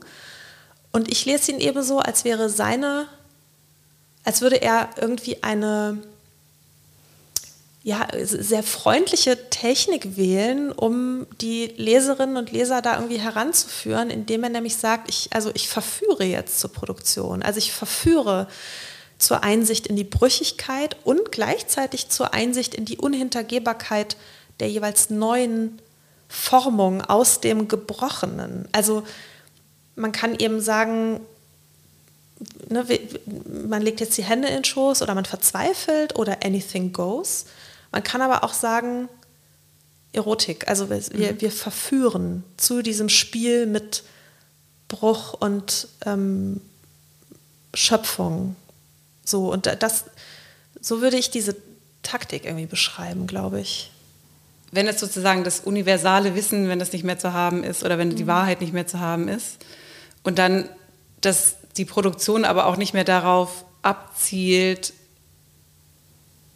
geschlossene Werke zu mhm. schaffen, die irgendwie etwas, die so für sich stehen sollen und der Universalität gerecht werden sollen, dann muss man, und da kommt dann der Tanz ins Spiel, glaube ich, oder die Bewegung oder das Kreisen, dann bleibt einem ja, und die Erotik, da bleibt einem ja dann nichts anderes übrig, als, ähm, als das zu, zu dynamisieren oder in kleinen ähm, in kleinen Schritten zu gehen. Ne? Mhm. Ähm, weil man muss ja damit umgehen, die große Frage, die dann dahinter steht, ist ja, wenn es Wahrheit nicht gibt und die Antwort auf die großen Fragen nicht gibt, warum stelle ich dann die Fragen überhaupt noch? Oder warum versuche ich mich dann an Antworten? Und ähm, kann das nicht, und dann später schreibt ähm, äh, Barth ja auch sehr fragmenthaft und mhm. äh, wir haben im Vorgespräch kurz über die, die kleine Form mhm. gesprochen, für die er sich ausspricht, also dass man nicht sozusagen das, äh, das monumentale, ich habe dann gesagt, das Phalluswerk auf, den, auf den Tisch äh, legt, ähm, sondern in Fragmenten schreibt, so ist ja auch die Lust am Text geschrieben ähm, und in die kleine Form eben sich daran versucht und aber die kleine Form ist vielleicht auch eine, ähm, eine Möglichkeit, sich abzulenken oder darüber hinwegzusehen oder einfach nicht als Frage zuzulassen, dass man die großen Antworten einfach nicht mehr hat. Also man hält sich irgendwie beschäftigt. Also da ist auch so ein Moment der Ruhelosigkeit drin das ich auch bei Christeva sehe. Also weil diese Sublimierung, von der sie spricht, die poetische Sublimierung, die immer gleich zugleich ähm, Rettung ist, aber Ruin, das heißt, es geht weiter. Das gibt den Abschluss nicht. Also es gibt nicht das, die, die eine Sublimierung, die, die dann ähm, anstelle meines äh, die Stellvertreter meiner selbst dann in der Welt ist und irgendwas Wahres sagt, sondern was ist nach dem Werk, vor dem Werk. Das kennt auch jede Künstlerin. Es muss einfach sofort weitergehen. Ja, ja. Und dort, wo es nicht weitergeht, da lauert dann die Depression oder halt äh, die Müdigkeit oder da, äh, das Dunkle und das wäre dann der Abgrund. Und gleichzeitig ähm, vor angesichts des Abgrunds macht man weiter und das ist dann die Rettung. Also das, ähm, äh, man ist äh, aber dadurch natürlich irgendwie immer so in der Luft und alles ist so frei mhm. schwebend. Und es hat aber auch ein ähm, es ist irgendwie wie so eine, wie ich finde, wunderschöne äh, Strategie von Barth, die aber natürlich auch so was Prekäres hat, ne? aber das vielleicht auch gar nicht leugnet. Ja, ja. Ja, also ich meine, man muss, glaube ich, an der Stelle auch mal sagen, dass der wirklich ein großer Camus-Verehrer auch war. Ne? Also das Sisyphotische ist da ja schon auch irgendwie so mhm. drin enthalten. Ich muss den Stein immer rollen und so. Ähm, ich glaube, ja, am Ende, wenn du jetzt auch sagst oder nochmal darauf verweist, die kleine Form, ähm, ja, ich meine, dieses Werk ist natürlich entstanden angesichts eben dieser erschlagenden, also im wahrsten Sinne des Wortes ja irgendwie mörderischen Ansprüche von so Großtaten, also politisch und metaphysisch. Mm. Und, und ich würde eben auch sagen, dass es jetzt vielleicht darum geht, auch, das klingt jetzt so ein bisschen, da muss man aufpassen, dass es nicht so kitschig klingt, ne? aber es geht, glaube ich, schon auch um eine gewisse Bescheidenheit, also um ein, um ein Wissen, dass man eben produzieren muss, also dass man es immer tut. Also man hat immer schon produziert. Ähm, Im Gestus des eigenen Körpers, in der Art, sich zu kleiden, in der Art zu sprechen. Man rekurriert dauernd auf Bedeutungssysteme und schafft irgendwie neue. Ähm, aber eben im Wissen darum, dass es unabschließbar ist ähm, und dass man auch nicht absehen kann, was daraus einmal erwachsen wird. Und ich, letztlich ist es, ähm, also ich nenne das in meinem Buch am Ende ja zerzausten Heroismus. Ne? Also es, es, ist schon auch irgendwie so eine heroische Erzählung, die da in, in diesen Barttexten irgendwie so drin liegt. Aber ich glaube, was doch ganz wichtig ist, und du hast das ja auch gerade angesprochen, dass man die eigene, die eigene Fragilität, die, dieses auch des eigenen Denkens, dass man das offenlegt. Und dass man natürlich auch offenlegt, dass man selber eben auch jemand ist, der versehrt, also der eben auch etwas mit anderen macht und der sich zumutet und ähm, der auch in seinen Interpretationen ähm, Zumutungen, Umdeutungen, äh, Verschiebungen und so weiter ja auch anderen Texten, Kunstwerken, anderen Menschen irgendwie antut. Ähm, und, und das ist, glaube ich, so eine, also diese Mischung finde ich einfach total faszinierend, aus einerseits zu sagen, wir haben nur uns ähm, und darüber aber nicht in so einen Größenwahn also weder in Verzweiflung noch in Größenwahn zu verfallen. Genau das ist es. Ne? Ja, ja, ja, ja, genau. Und da habe ich auch das Gefühl, wie du das jetzt beschreibst. Man kann dann, man kann nur tun. Also es ist letztlich ist es ein Tun und ein Wie. So mehr noch als die Frage eines Was ist es, glaube ich, eine Frage des Wie, also eine gestalterische Frage. Ja, und da bringst du ein ähm, Schlagwort ein, also einen Begriff ein mit der Gestaltung der mich jetzt gerade nochmal daran zurückdenken lässt, als, an dieses Beispiel, das ich vorhin brachte mit dieser Ausstellung im Gropiusbau. Und äh, eine wichtige Unterscheidung, die du in deinem Buch machst zwischen Kunst und Ästhetik. Ja. Und äh, dass, äh, dass sozusagen die, das Kunstwerk oder vielleicht auch die poetische Sublimierung bei Kristeva oder ähm, äh, Sloterdijk spricht dann auch mit Nietzsche davon, dass da in diesen Zwischenräumen immer die Kunst aufblüht. Dann muss die Kunst aber ganz schön viel tragen. Und die Kunst ist sozusagen auch immer äh, nicht davor gefeit, ähm, selber dann wieder ideologisch zu werden oder sich zu verfestigen oder vielleicht zu viel zu wollen. Und deswegen ähm, beschreibst du, wendet sich Barth eigentlich der Ästhetik zu, ähm, das heißt vielleicht auch dem Alltäglichen der Ästhetik. Ähm, da würde ich dich gleich gerne bitten, dazu was zu sagen. Aber ähm, ganz kurz nochmal auf diese ähm, äh, Ausstellung zurück. Vielleicht ist eben dieses, es, dieses Erlebnis, das meine Freundin da hatte, das war ein ästhetisches mhm. Erlebnis, aber es war eben kein künstlerisches Erlebnis. Und da, vielleicht wird genau da eigentlich diese Unterscheidung ganz gut sichtbar. Ja, ja, ja, das, ja, würde ich auch sagen. Würde ich auch sagen, dass es, ähm, es, es wäre halt die Frage, ob man, äh, das, das das wirst du besser wissen, ob es halt möglich wäre, im Nachhinein das noch in, in das Kunstwerk einzuhegen, indem man vielleicht... Ähm, muss ja, man das so, denn? Also die, die, das nee, muss man glaube ich nicht, aber das, das äh, Übrigens fällt mir auf, dass es die ganze Zeit so klingt, wenn ich sage, das Erlebnis meiner Freundin, als wäre es eigentlich mein Erlebnis gewesen, wie man so sagt, äh, äh, asking for a friend. Es war wirklich eine Freundin, also, aber ich äh, beneide sie um das Erlebnis. Mm, nee, genau, ich glaube, man muss das nicht. Ähm, die Frage ist halt dann, ob das, also wie sich da Kunst und ich nenne das jetzt mal Wirklichkeit äh, zueinander verhalten ähm, und ob mh, mm, ob, die, ob es da vielleicht in der Kunst nicht geklappt hat, aber sie dennoch aufgrund dieser Rahmung und dieser thematischen Gänsefüßchen etwas gestiftet hat. Also es ist nicht sozusagen die Wirklichkeit, die Kunst stiftet, sondern die mhm. Kunst für die Wirk eine, also eine Deutung und eine Sensibilisierung gestiftet hat, ähm, dass sozusagen ja. in, den, in den Rissen de, der Kunst die Wirklichkeit äh, zu. Ja, sowas. Ähm, ja, ja. Oder da, wo es so aufklafft, was eigentlich nicht mehr da, oder an den Rändern, das war jetzt der Rand, die Garderobe ist ja der Rand dieser Veranstaltung, dass da irgendwie äh, die Wirklichkeit anders äh, blühen kann, äh, als, äh, also nicht das Kunstwerk blüht, wie es jetzt bei Sloterdijk wäre in den Zwischenräumen, sondern die Wirklichkeit blüht vielleicht in den Zwischenräumen der Kunstwerke. Ja, und es wäre natürlich jetzt total spannend, was die Künstlerin oder der Künstler dazu sagen würde mhm. eigentlich, weil man natürlich einerseits sagen könnte, naja gut, okay, das ist halt gescheitert. Ne? In diesem Raum mit diesen Anzügen gab es halt nicht so eine Jouissance-Erfahrung, aber zugleich hat, hat diese Arbeit es ja schon geschafft, einen Rahmen aufzumachen, der dann sensibilisiert hat für eine Erfahrung, was ja schon mal auch irgendwie was ist, mhm. also oder irgendwie ein Erfolg ja auch sein kann. Ja. Ähm, diese Unterscheidung zwischen Ästhetik und äh, Kunst, kannst du dazu noch was sagen? Das finde ich ja, ja, also das wird ja schnell in einen, man würde ja sagen, könnte das ja schnell in einen Topf werfen. Ja, nee, genau, das ist total wichtig, das zu unterscheiden, würde ich sagen. Ähm, also Kunst ist ja einfach wie die Philosophie ja auch, ein bestimmtes System. Also und bestimmte Dinge können wir überhaupt, also tolerieren wir überhaupt nur, weil wir wissen, dass sie Kunst sind.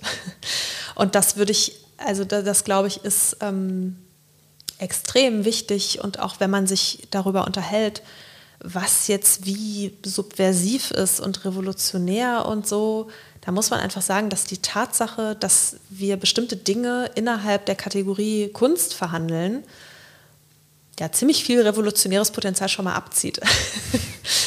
ähm, und das, das gilt aber auch für die Philosophie, das gilt für die Politik. Ähm, mit Kassierer könnte man sagen, für die symbolischen Formen, die uns zur Verfügung stehen, mit denen wir die Welt irgendwie ordnen und die je eigene ähm, Arten und Weisen sind, Welt zu gestalten, die auch je eigene Welten hervorbringen, ähm, die auch nicht durcheinander ersetzbar sind. Das ist eben auch ganz wichtig. Also es ist eben, also ähm, dass alle diese Formen, ähm, Religion, Kunst, Philosophie, Wissenschaft, ähm, Sprache, Mythos, dass das alles eben ganz eigenständige Formen sind, ähm, die äh, nicht ultimativ voneinander zu trennen sind, aber die man doch unterscheiden kann und die aus bestimmten Dingen je unterschiedliches machen. Also bei Kassierer in der Philosophie der symbolischen Formen gibt es dieses berühmte Beispiel von dem Linienzug auf einer Tafel, wo der Mathematiker sieht irgendwie eine Sinuskurve und ähm, der Künstler sieht irgendwie den Anfang einer abstrakten Zeichnung oder so und das danach richtet sich die Wirklichkeit irgendwie neu aus und tritt uns jeweils ganz anders entgegen. Ähm, und ich glaube, auf eine ähnlich fundamentale Weise ähm, oder, oder die, da, das wäre mir eben wichtig, diese Formen, diese unterschiedlichen kulturellen Formen, das sind nicht nur Institutionen. Also es ist nicht nur so die Institution des Museums oder die Institution der Universität, sondern es sind eigenständige Wahrnehmungsweisen von Welt, ähm, die aber natürlich verhindern, dass das, was uns aus der Welt entgegenkommt, irgendwie so als das Wilde und das Uneingeordnete und so uns begegnen kann. Also ich meine, Artaud, alles, was er sich ausdenkt, alle äh, Obszönitäten, die da verbal auf der Bühne verhandelt werden, also denn so blutig und grenzüberschreitend war sein Theater ja auch nicht, aber ähm, das ist eben Theater. Und, das ist, und deshalb sind wir da gut, deshalb sind wir da sicher, also wir sind da in Sicherheit. ähm, die Frage ist dann eben, es ist eben nicht die Psychose, sondern es ist immer schon gezähmt. Und, ähm, und diese Form der Kunst äh, macht etwas mit unserem Verstehen. Also die stiftet ein Verstehen und eine Einordnung von bestimmten Phänomenen wohingegen das Ästhetische ja uns auch alltäglich irgendwie umgibt. Und die Kunst hat es natürlich in besonderem Maße mit dem Ästhetischen, mit der Gestaltung im Ästhetischen zu tun. Ähm, aber das Ästhetische hat eben, und das würde ich sagen, zeigt sich in diesen Jouissance-Momenten, die Barth einfängt, aber auch Christeva, wenn sie über diese Mütterlichkeitsdarstellung ja bei Bellini auch schreibt, das sind Momente, die auch ganz unabhängig von Kunst auftreten können, dass das Ästhetische sich irgendwie so sträubt. Ähm, und, und es kann Kunst geben, die total angepasst ist und total bürgerlich und die gar nichts will, die uns einfach nur erzählen will, wie es jetzt mit Faust und Gretchen war. Und da ist nichts Revolutionäres dran. Es kann aber auch sein, dass man in der, in der biedersten Faustaufführung sitzt und plötzlich irgendwie einen Faltenwurf in einem Kostüm sieht und davon so ganz hingerissen ist. Und unabhängig von dem Anspruch, dem subversiven Anspruch von künstlerischen Arbeiten, kann das Ästhetische subversiv wirken. Und ich glaube, das ist die wichtige Unterscheidung. Also das Ästhetische braucht nicht die Kunst, um subversiv zu sein. Und gleichzeitig kann Kunst versuchen, subversiv zu sein und es kann, muss ihr trotzdem nicht gelingen. Und, und also um diese ja, also da würde mich auch mal interessieren, ob du da eigentlich mitgehen würdest oder ob du einen anderen Blick darauf hast. Also um diese, mh, mm, es gibt eben keine Passgenauigkeit zwischen dem künstlerisch Subversiven und dem ästhetisch Subversiven, würde ich sagen. Schon alleine, weil Kunst eben so eine Form ist die so Vorverständnisse braucht und so. Da würde ich auf jeden Fall mitgehen, dass, dass Subversivität auch was ist, was man nicht haben kann. Also dass man äh, Störungen produzieren kann, aber dass man nicht weiß, wo die, wo die enden und dass man vielleicht Subversivität auch äh, oder Subversion auch in der Kunst haben kann, aber nicht mit sicherem Ausgang. Ja. Und viele äh, politisch motivierte Kunst versucht aber auch den Ausgang zu kontrollieren. Mhm weil sie von einer bestimmten Warte aus startet oder von einer bestimmten moralischen Position aus startet und eigentlich schon weiß, wo sie ankommen will. Und da bin ich immer ein bisschen skeptisch. Mhm. Ähm, die das, ist, das, schreibst du ja auch in deinem Buch, dass das kann in, in beide Richtungen gehen. Ne? Ja, also wenn du, ja. sobald du ein Störelement ähm, einsetzt, dann kann das irgendwie, äh, das ist immer ein Akt der Hoffnung, aber es kann auch ähm, in sein Gegenteil umschlagen. Das kann äh, oder nach dem Sturz, der, wenn die Kultur in Stücken liegt oder in Ruinen liegt, dann kann auch als nächstes eine Diktatur kommen. Ne? Also mhm. nach dem, was ich zerschlage, weiß ich nicht, was dann kommt. Ja. Ja, ja ich finde das interessant, weil man natürlich aus der, also ich komme ja aus der Theorie, ähm, habe also habe natürlich auch so meine Erfahrungen im künstlerischen Bereich, weil ich länger am Theater war und so, aber ähm, aus der Theorie heraus lässt sich ja immer schön so von oben herab irgendwie so über alles urteilen. Ähm, ich kenne es aber schon durchaus aus dem Theater so, dass man eben nicht weiß, wie es ankommt. Und das hast du ja auch eben beschrieben, ne? so aus deiner Arbeit und Auseinandersetzung heraus, dass es einfach ja, man das hofft, aber dass es natürlich immer auch schiefgehen kann und die Leute davor stehen und sagen, ich bin da gar nicht bewegt von. Also ich bin da auch nicht irgendwie erotisch affiziert mhm. durch irgendein Detail oder so. Das ist irgendwie vielleicht maximal so ein nices Objekt, was ich mir so hinstelle, um mein Penthouse aufzuwerten oder so. Ähm, und ja, also man kann eben damit nicht, man kann nicht damit rechnen. Aber ja, man kann es vielleicht schon forcieren, oder? Also das, das wäre eben dann die nächste Frage, äh, ob, ob man. Aber ist es nicht mit bei Bart ist es doch so, dass er ja auch nicht, also wenn er sich dann der ähm, von der Erotik des des äh, Zerstückelten spricht oder der, er sagt, glaube ich, in den Zwischen, in den Brüchen oder sowas, da mhm. wird's dann, ja. da ja, passiert ja. dann die Erotik. Wenn die Kleidung auf, die Kleidung so aufklafft, ne? Genau. Und das ähm, äh, wendet er natürlich auch auf seine eigene Textproduktion an, dass er dann anfängt, anders äh, zu schreiben und eher in Fragmenten zu schreiben. Was er ja jetzt äh, nicht machen will, ist die Erotik ähm, dem dem Leser oder der Leserin zu sagen, hier hab mal eine erotische Erfahrung, ja, ja. sondern er spricht von seiner erotischen mhm. Erfahrung. Und ich glaube, in, vielleicht in der Hoffnung, dass, äh, dass indem er das vorführt, so würdest du das ja äh, äh, wahrscheinlich äh, beschreiben, dass er das, dass es eigentlich auch ein, ein, performativer Akt ist, was er da mhm. macht. Also dass er seine eigene erotische Erfahrung der Produktion gleichzeitig vollzieht und vorführt und vielleicht in dieser Vorführung dann das, die Möglichkeit liegt, dass man das bei ihm sieht und erkennt und das einen ähm, äh, mit der eigenen Affizierung äh, äh, oder erotischen Erfahrung verknüpfen könnte. Mhm. Aber er sagt ja nicht hier, er schreibt ja keine erotische Literatur oder sowas. Genau, ne? genau. Ja, es lässt sich auf jeden Fall, also es wäre wär irgendwie noch schöner, ne, wenn sich Erotik verordnen ließe. Also das halt irgendwie nicht.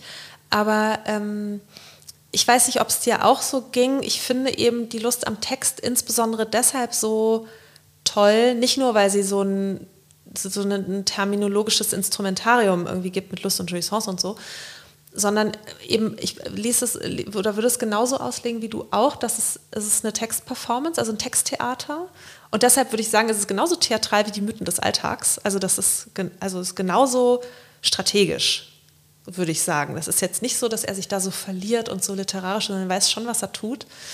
Ähm, aber, und da wollte ich dich fragen, ob das eigentlich auch dein Eindruck war, dass vor allen Dingen durch diese Wortkaskaden man so fast schon, also er schreibt über seine eigene Erfahrung, aber durch diese, das sind ja so, also wenn er eben schreibt, ähm, es ist ja so assoziativ, ne? Also es ist dann die Jouissance ist der Riss, die Deflation, das Fading, das das Subjekt ergreift. Es ist Proust in seinem Zimmer mit Schwertlilienduft und so. Also als wären das fast so Angebote. So er an verführt einen. Ja, ja, genau. Ja, ja.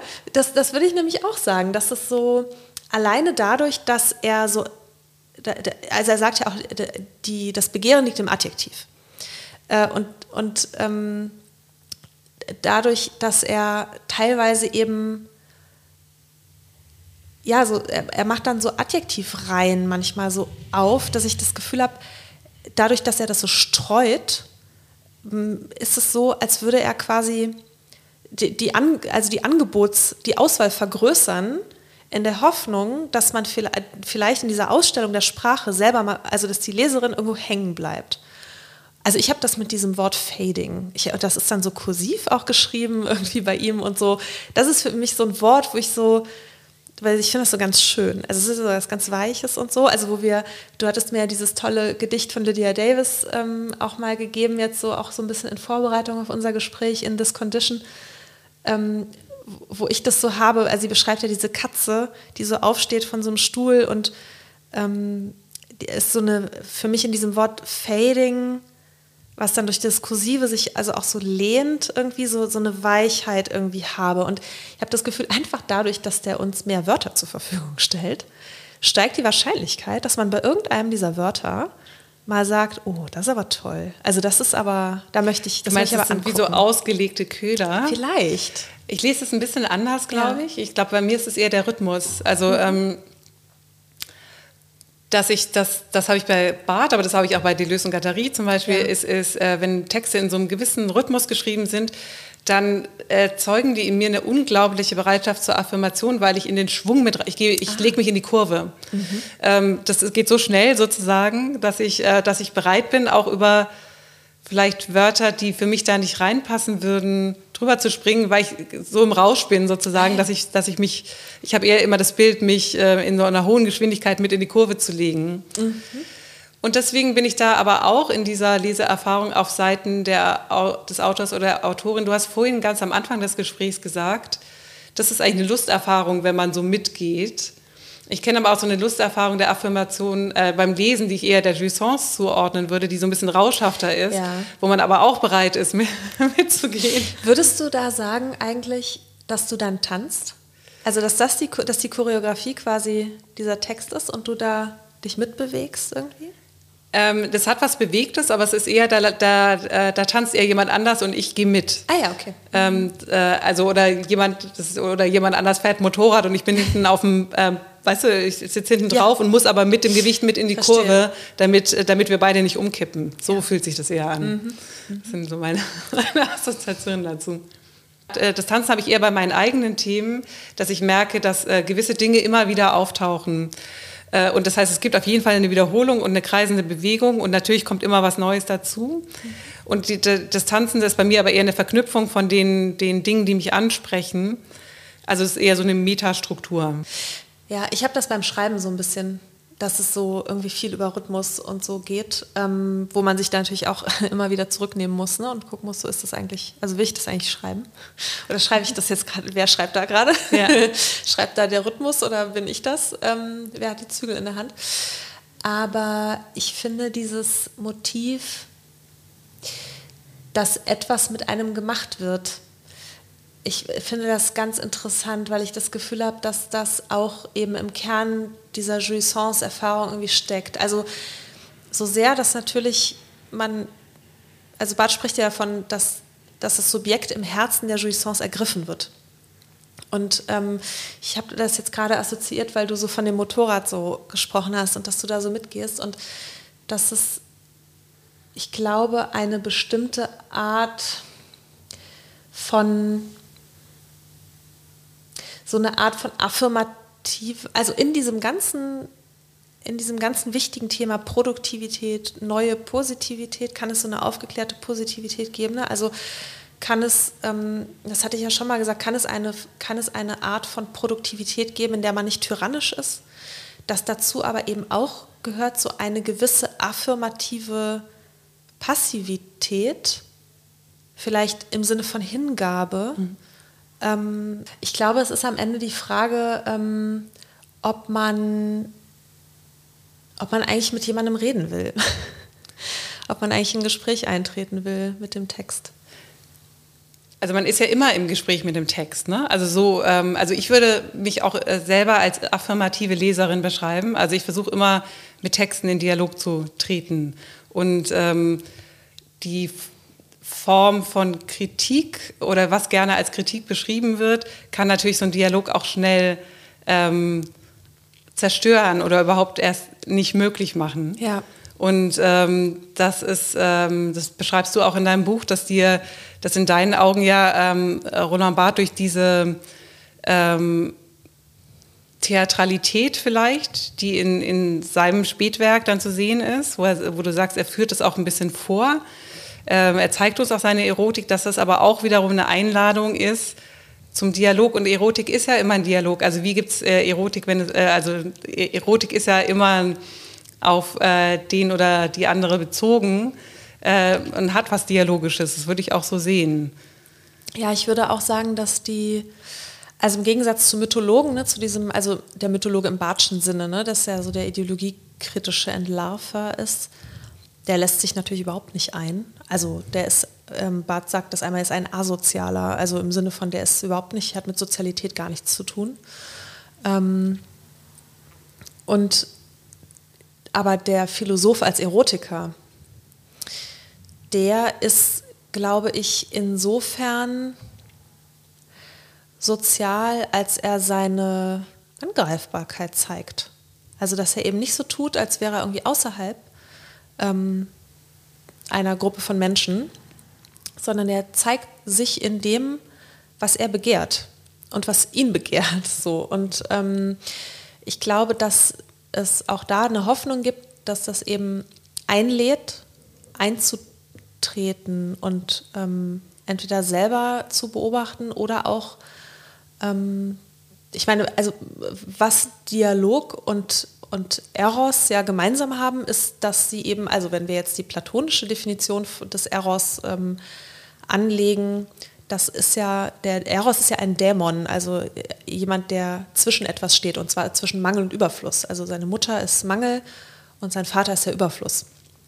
Und genau das ist ja eigentlich der Dialog. Also wir haben etwas, über das wollen wir uns irgendwie verständigen. Es gibt diesen Überschuss des Begehrens, des gegenseitigen sich Begehrens als Gesprächspartner, Gesprächspartnerin.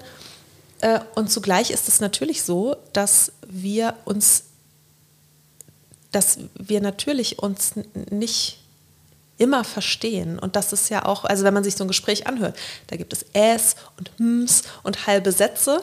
Und trotzdem stiften wir ja in dieser Gesprächssituation je Neues verstehen und aber auch immer je Neues nicht verstehen.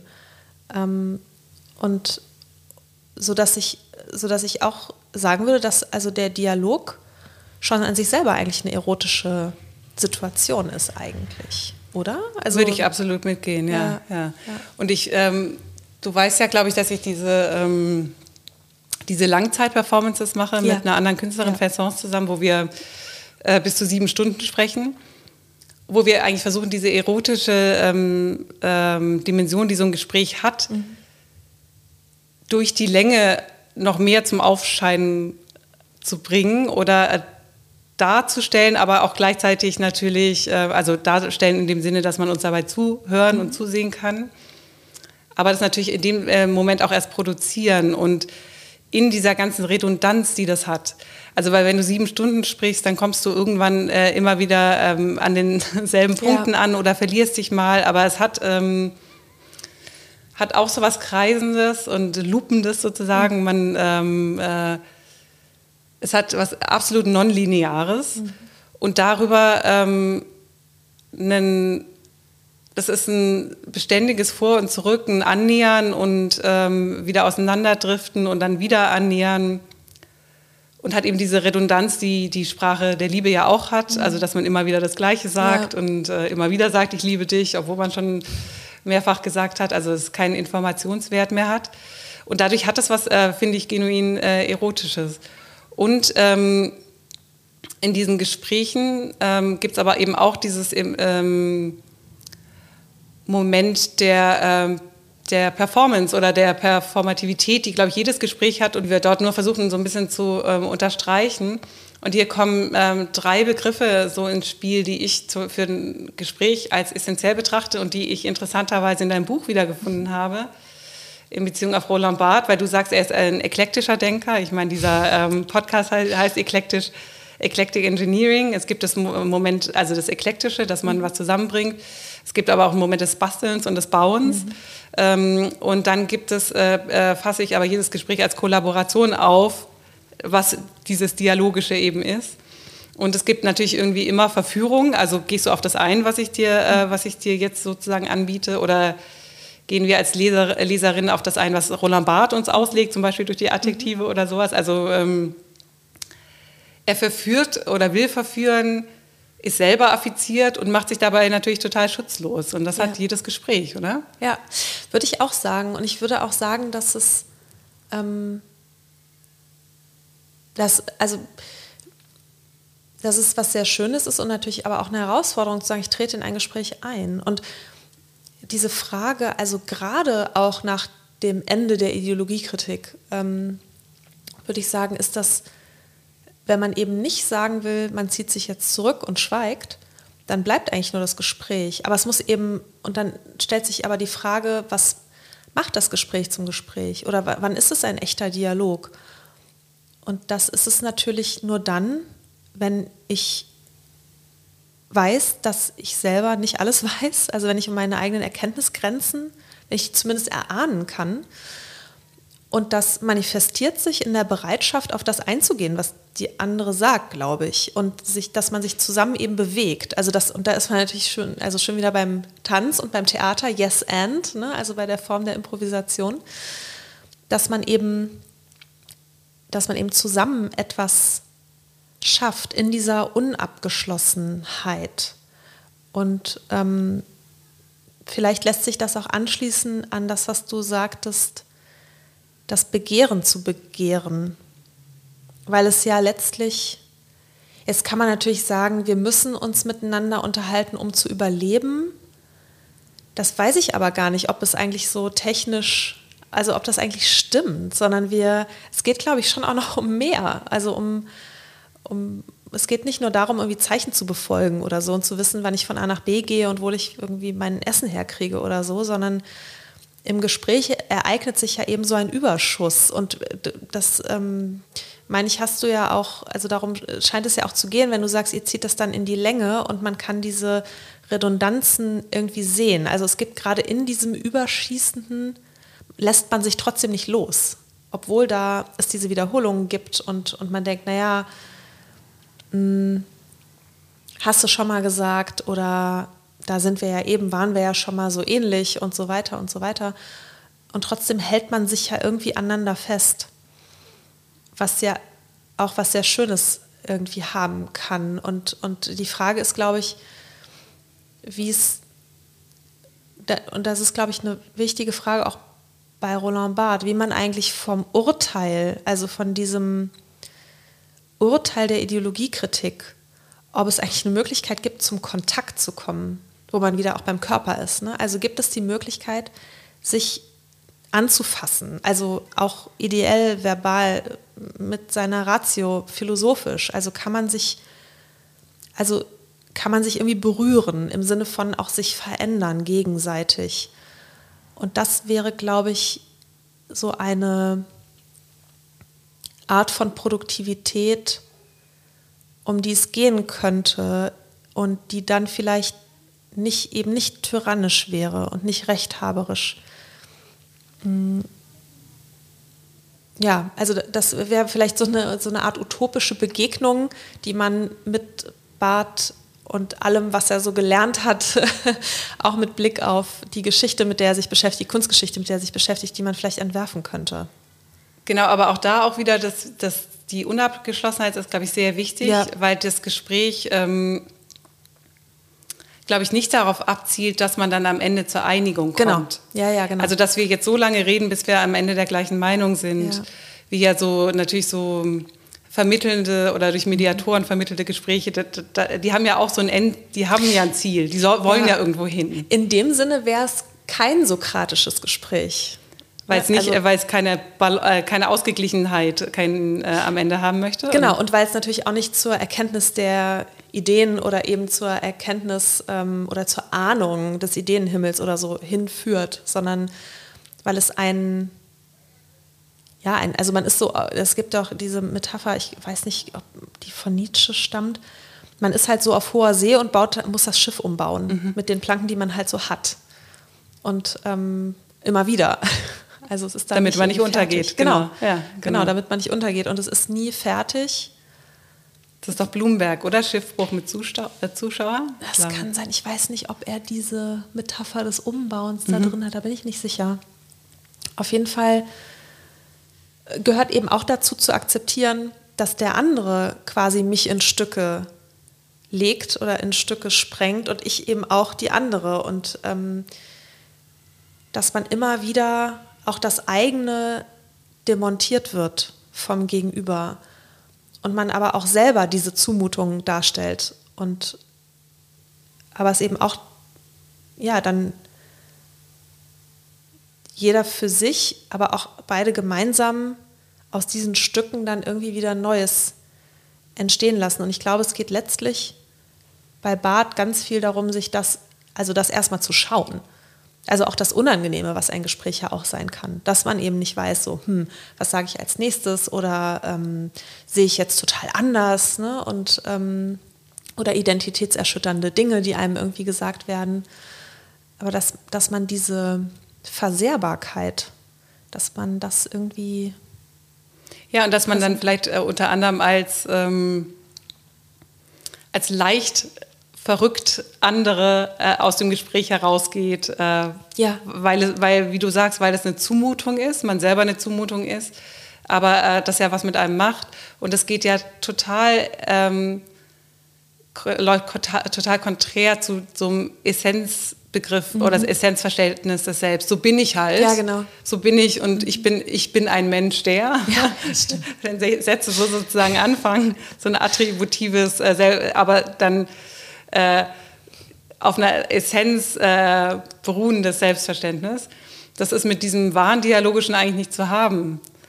Nee, nee, nee, genau. Genauso wie das eben nicht, ähm, wie, wie man halt da auch nicht in der Kirche ist. Ne? Also es wird nicht gepredigt, ähm, sondern es ist irgendwie so ein, im Idealfall sind dann irgendwie beide engagiert und, und bilden sich noch nicht mal ein dass sie Menschen sind, die.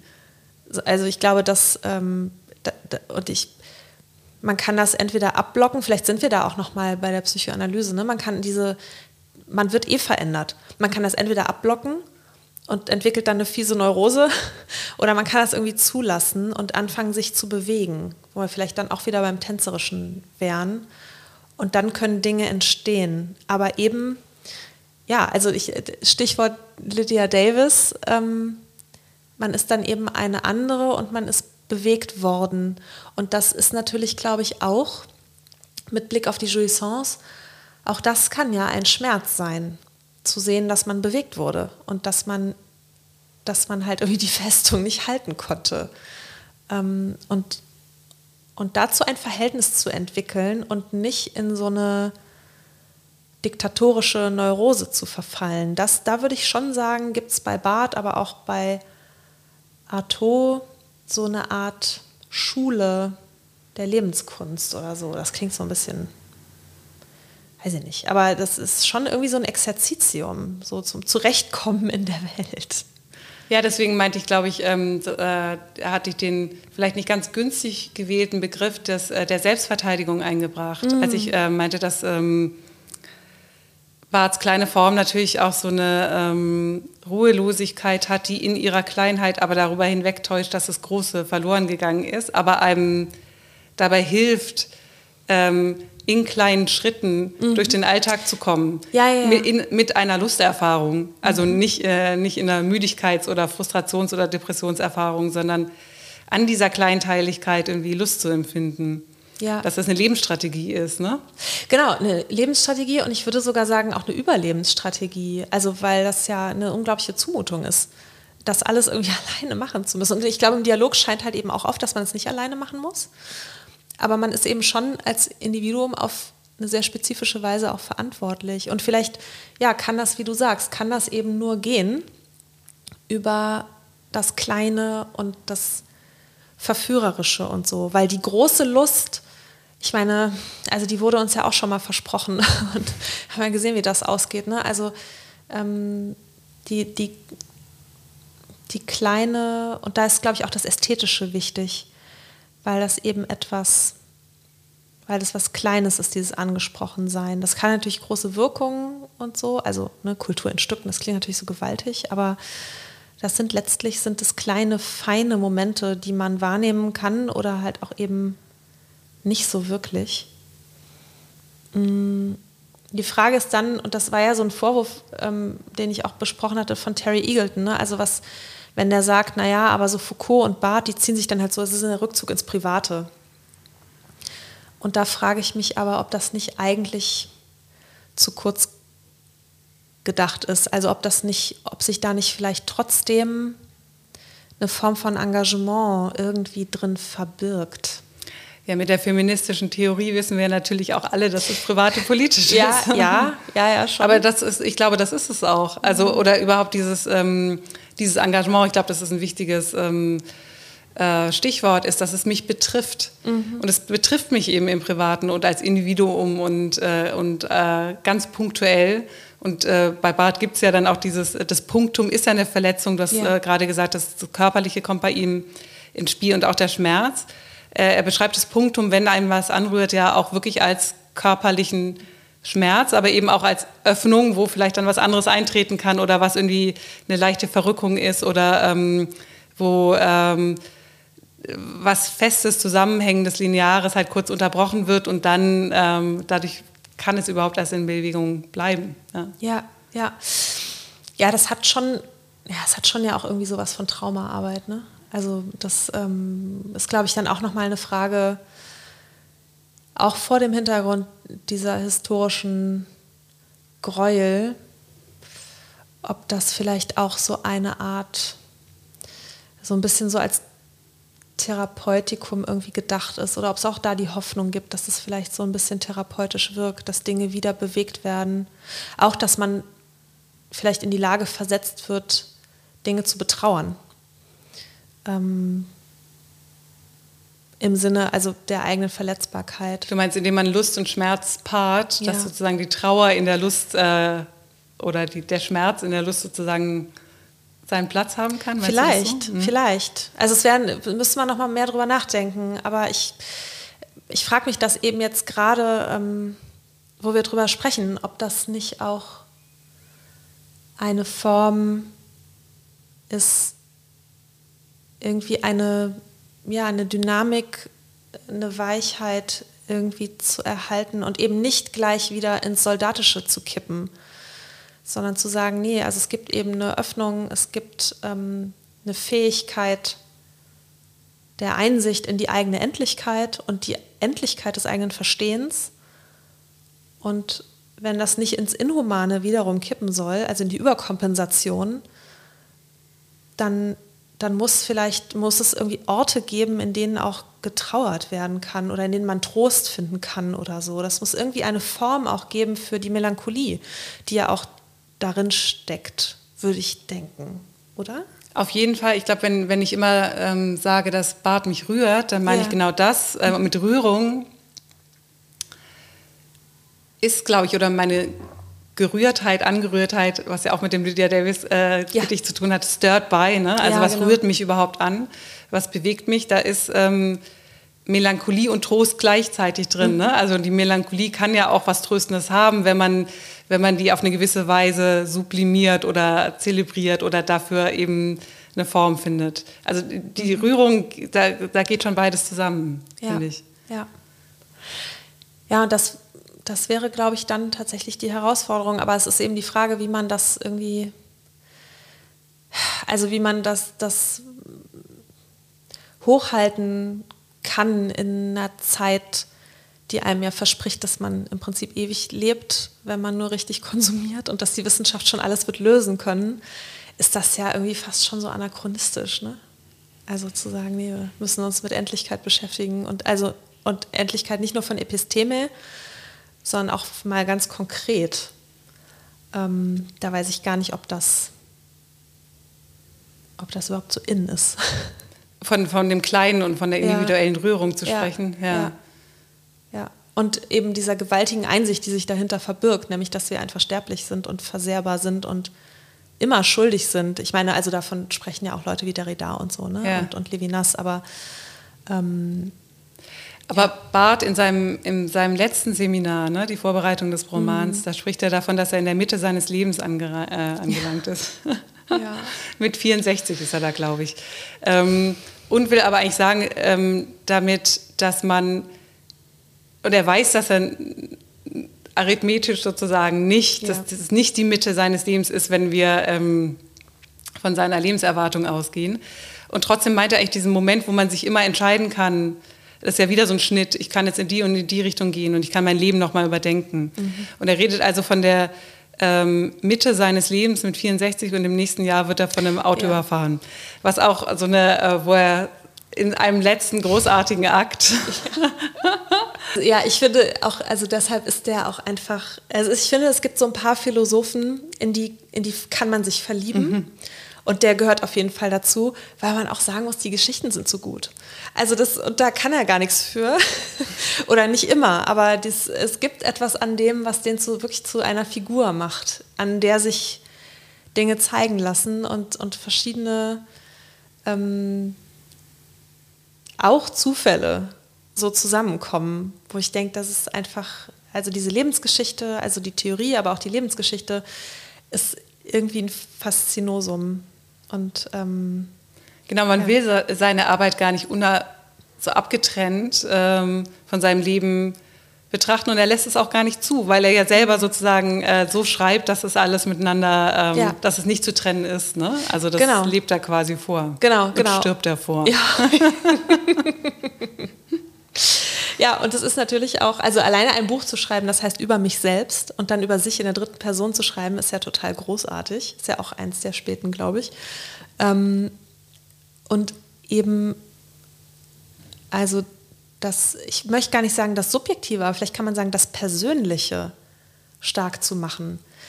Das ist natürlich ähm, in der Zeit, glaube ich, auch eine Provokation gewesen die Frage ist immer, was daraus wird. Also ich glaube nicht, dass man heute noch so schreiben kann, wie Barth geschrieben hat. Das ist, glaube ich, auch eine Illusion, weil mittlerweile alles so unendlich stark ins, nicht ins Persönliche, aber so ins Individuelle irgendwie gezogen wird und jetzt jeder irgendwie seine Familiengeschichten auspackt.